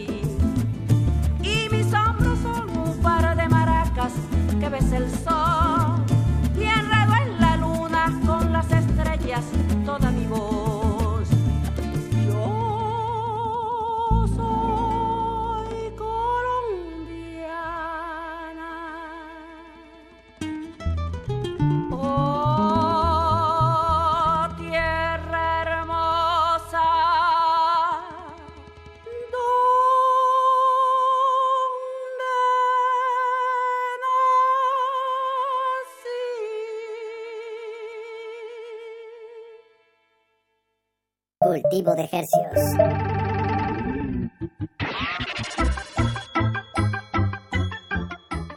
Algo que lo siente, que, una, una que se canción siente que siempre me ha gustado es la de Gracias a la vida, Mercedes Sosa. Me parece que es una, una canción con la cual, eh, o sea, gratitud es, es un, es un elemento en el cual nosotros deberíamos tener en cuenta, pero que no, más que tener en cuenta, es- pienso que es algo que se vuelve, eh, eh, es, es, es un, es un acto natural del ser humano.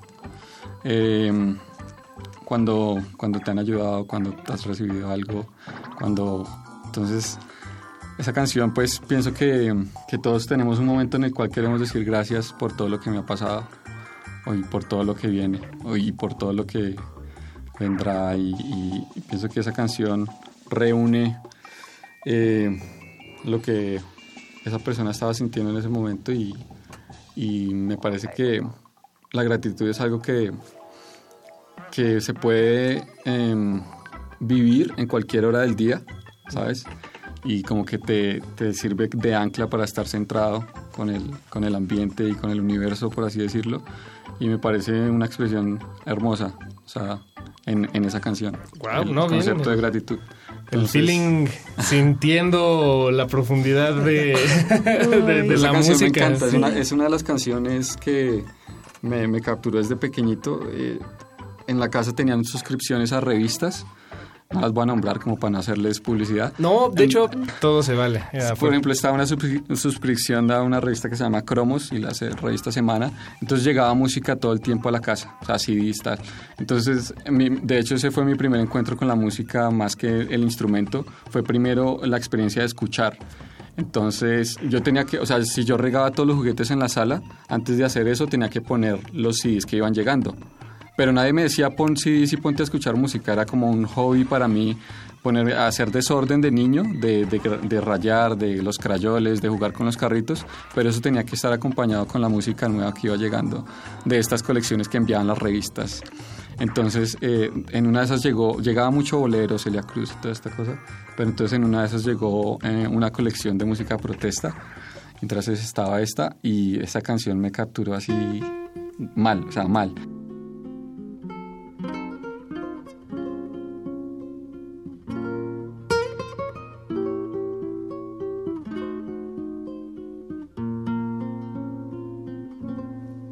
Gracias a la vida que me ha dado tanto, me dio dos luceros que cuando los abro, perfecto distingo lo negro del blanco y en el alto cielo su fondo estrellado y en las multitudes el hombre que yo amo. Gracias a la vida que me ha dado tanto, me ha dado el oído que en todo su ancho graba noche y días, grillos y canarios, martillos, turbinas, ladridos, chubascos y la voz tan tierna de mi bien amado. Gracias a la vida que me ha dado tanto, me ha dado el sonido y el abecedario, con él las palabras que pienso y declaro, madre, amigo, hermano y luz alumbrando la ruta del alma del que estoy amando.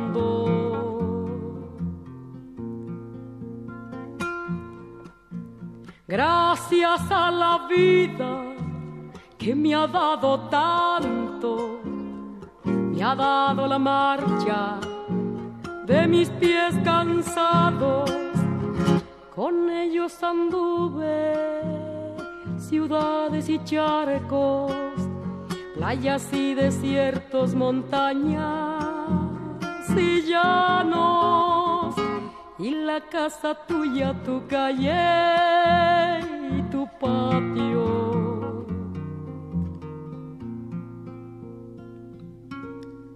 Gracias a la vida que me ha dado tanto, me dio el corazón que agita su marco. Cuando miro el fruto del cerebro humano, cuando miro el bueno tan lejos del malo, el fondo de tus ojos claros.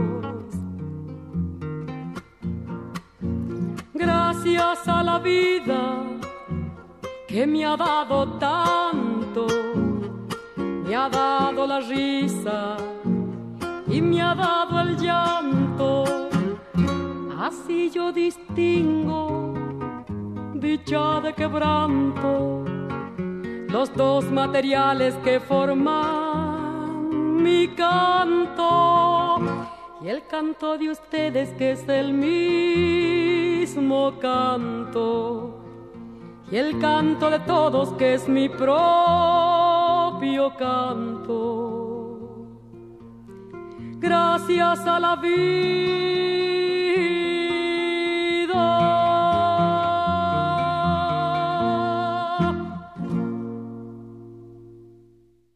Cultivo de Hercios.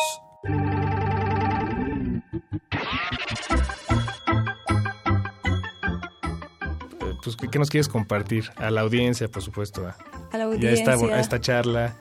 Pues esta charla está súper amena y no sé, si estuviéramos en la sala de mi casa escuchando algo así como, como en formato LP, así bien antiguo, pondría algo como tipo son cubano, como Habana, como que siempre me ha gustado la Buenavista Social Club, algo así, ¿verdad? Como que mi, dentro de mis no sé por qué, dentro de mis raíces, dentro de lo que yo soy o siento, cuando vibro la música, siento mucho esa, esa, esa, esa música cubana o la salsa.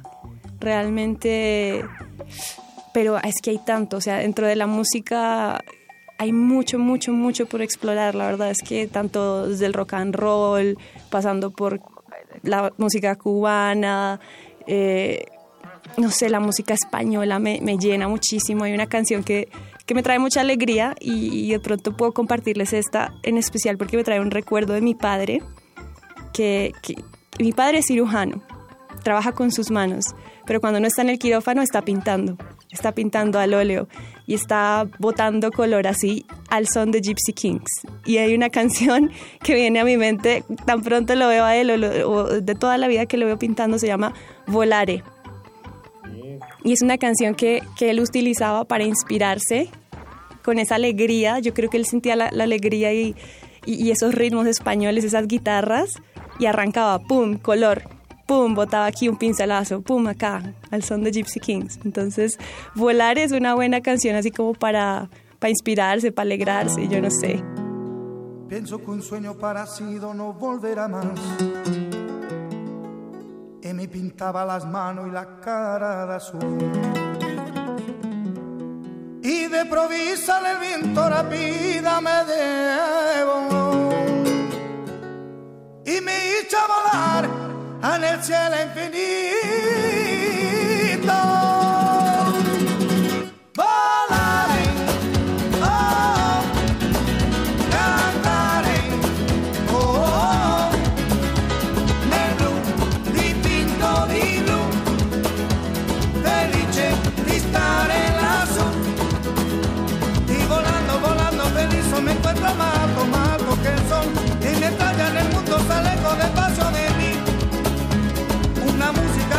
Tocada solo para mí.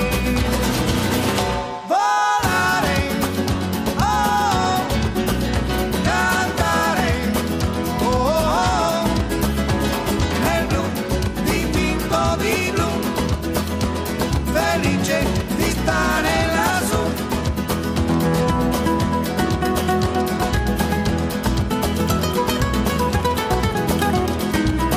que un sueño parecido no volverá más.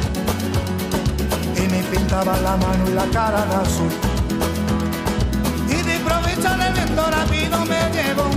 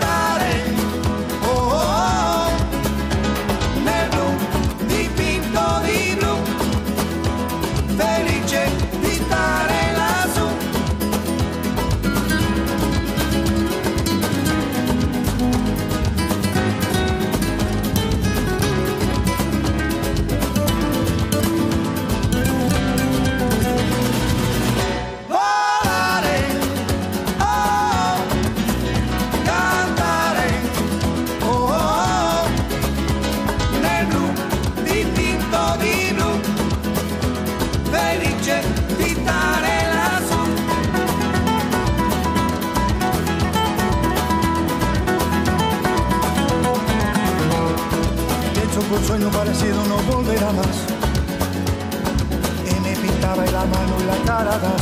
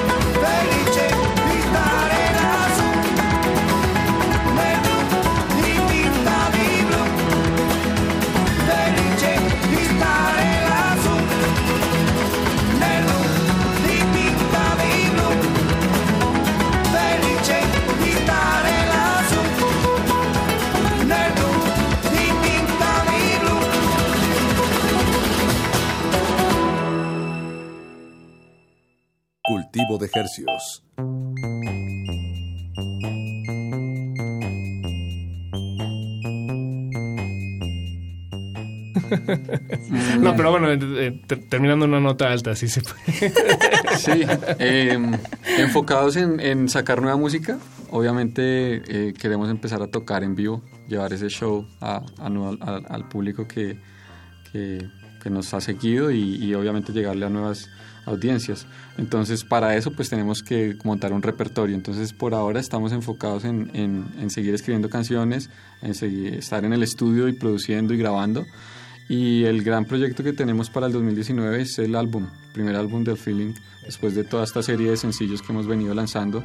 eh, como que la estrellita ahí arriba es llegar al álbum y, y ahí 2020 pues empezar a, a girar, ¿por qué no? Y venir a México. Claro, A tocar claro, en vivo. claro. Invítenlos. Promotores nos digan, ahí mexicanos. llegamos, ahí cae el feeling. Incluso hasta pronto este año, de pronto en, el- en el, en octubre, noviembre, uno nunca Sí, sabe. total, total. Claro, bueno, digo, y ya con el disco eh, publicado, pues es más...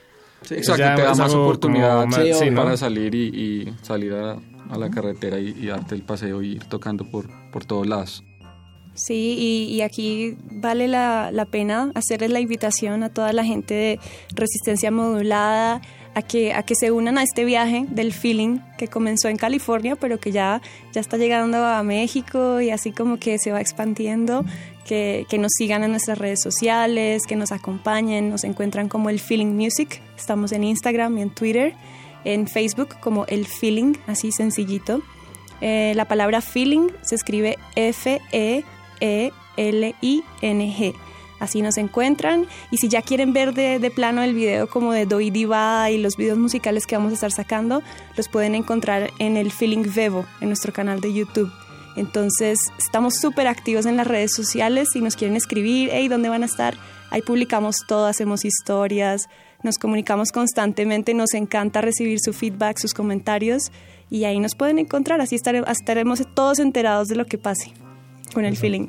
¿Cuáles son las redes sociales? El Feeling Music en Instagram y en Twitter. El Feeling en Facebook y el Feeling Vevo. Eh, pues, eh, Caro, Sergio, CH, muchas, muchas gracias por acompañarnos. Gracias a ti, Paco. A ti, Paco, a toda la audiencia, muchísimas gracias. Encantados de estar en tu programa y de estar en Ciudad de México. Gracias y por supuesto muchísimas gracias a Paquito Mejía que nos acompañó aquí grande, en la Paquito. grabación de este programa. Arriba las águilas, dice él.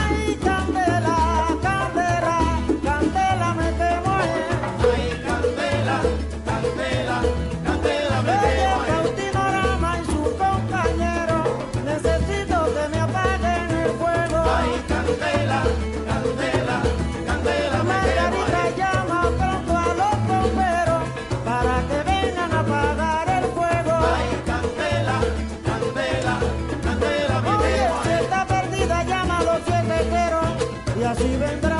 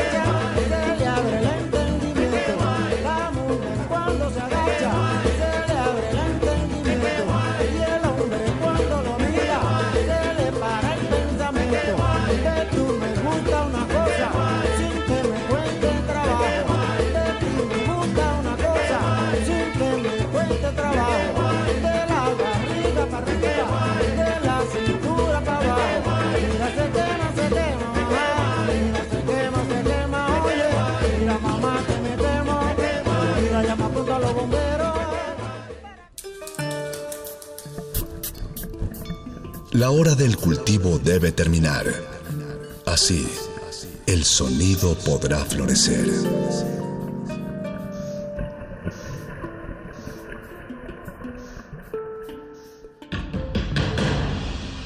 Como dijo el sabio Playlist Zoo, el viaje de las mil canciones empieza siempre con la primera reproducción.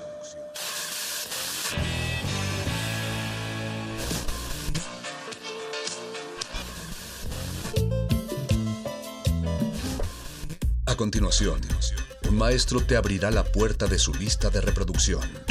El resto va por tu cuenta. Play listo.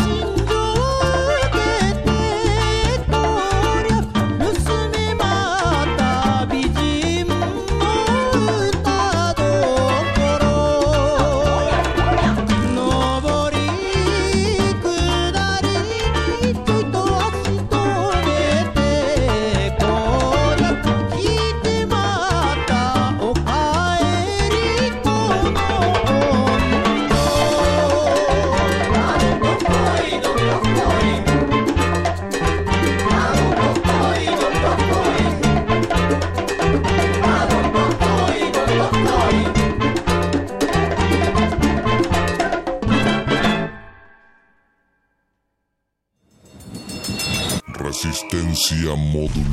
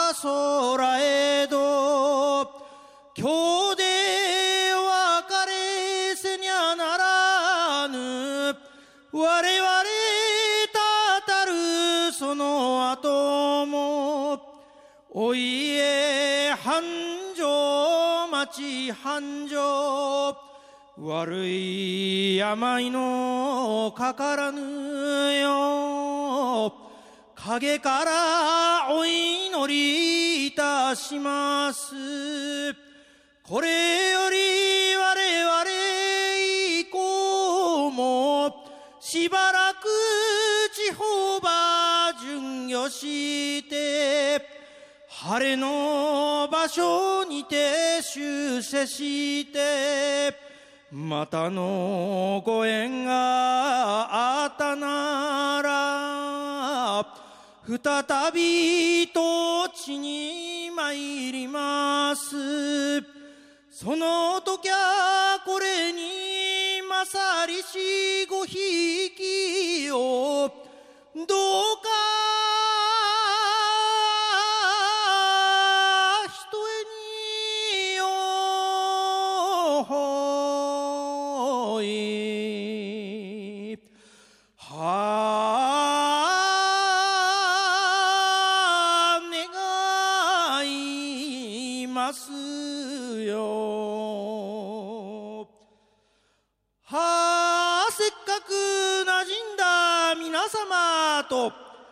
今日はお別れせにゃならぬ。いつまたどこで会えるやら。それともこのまま会えぬやら。思えば涙がパラリパラリと。Resistencia.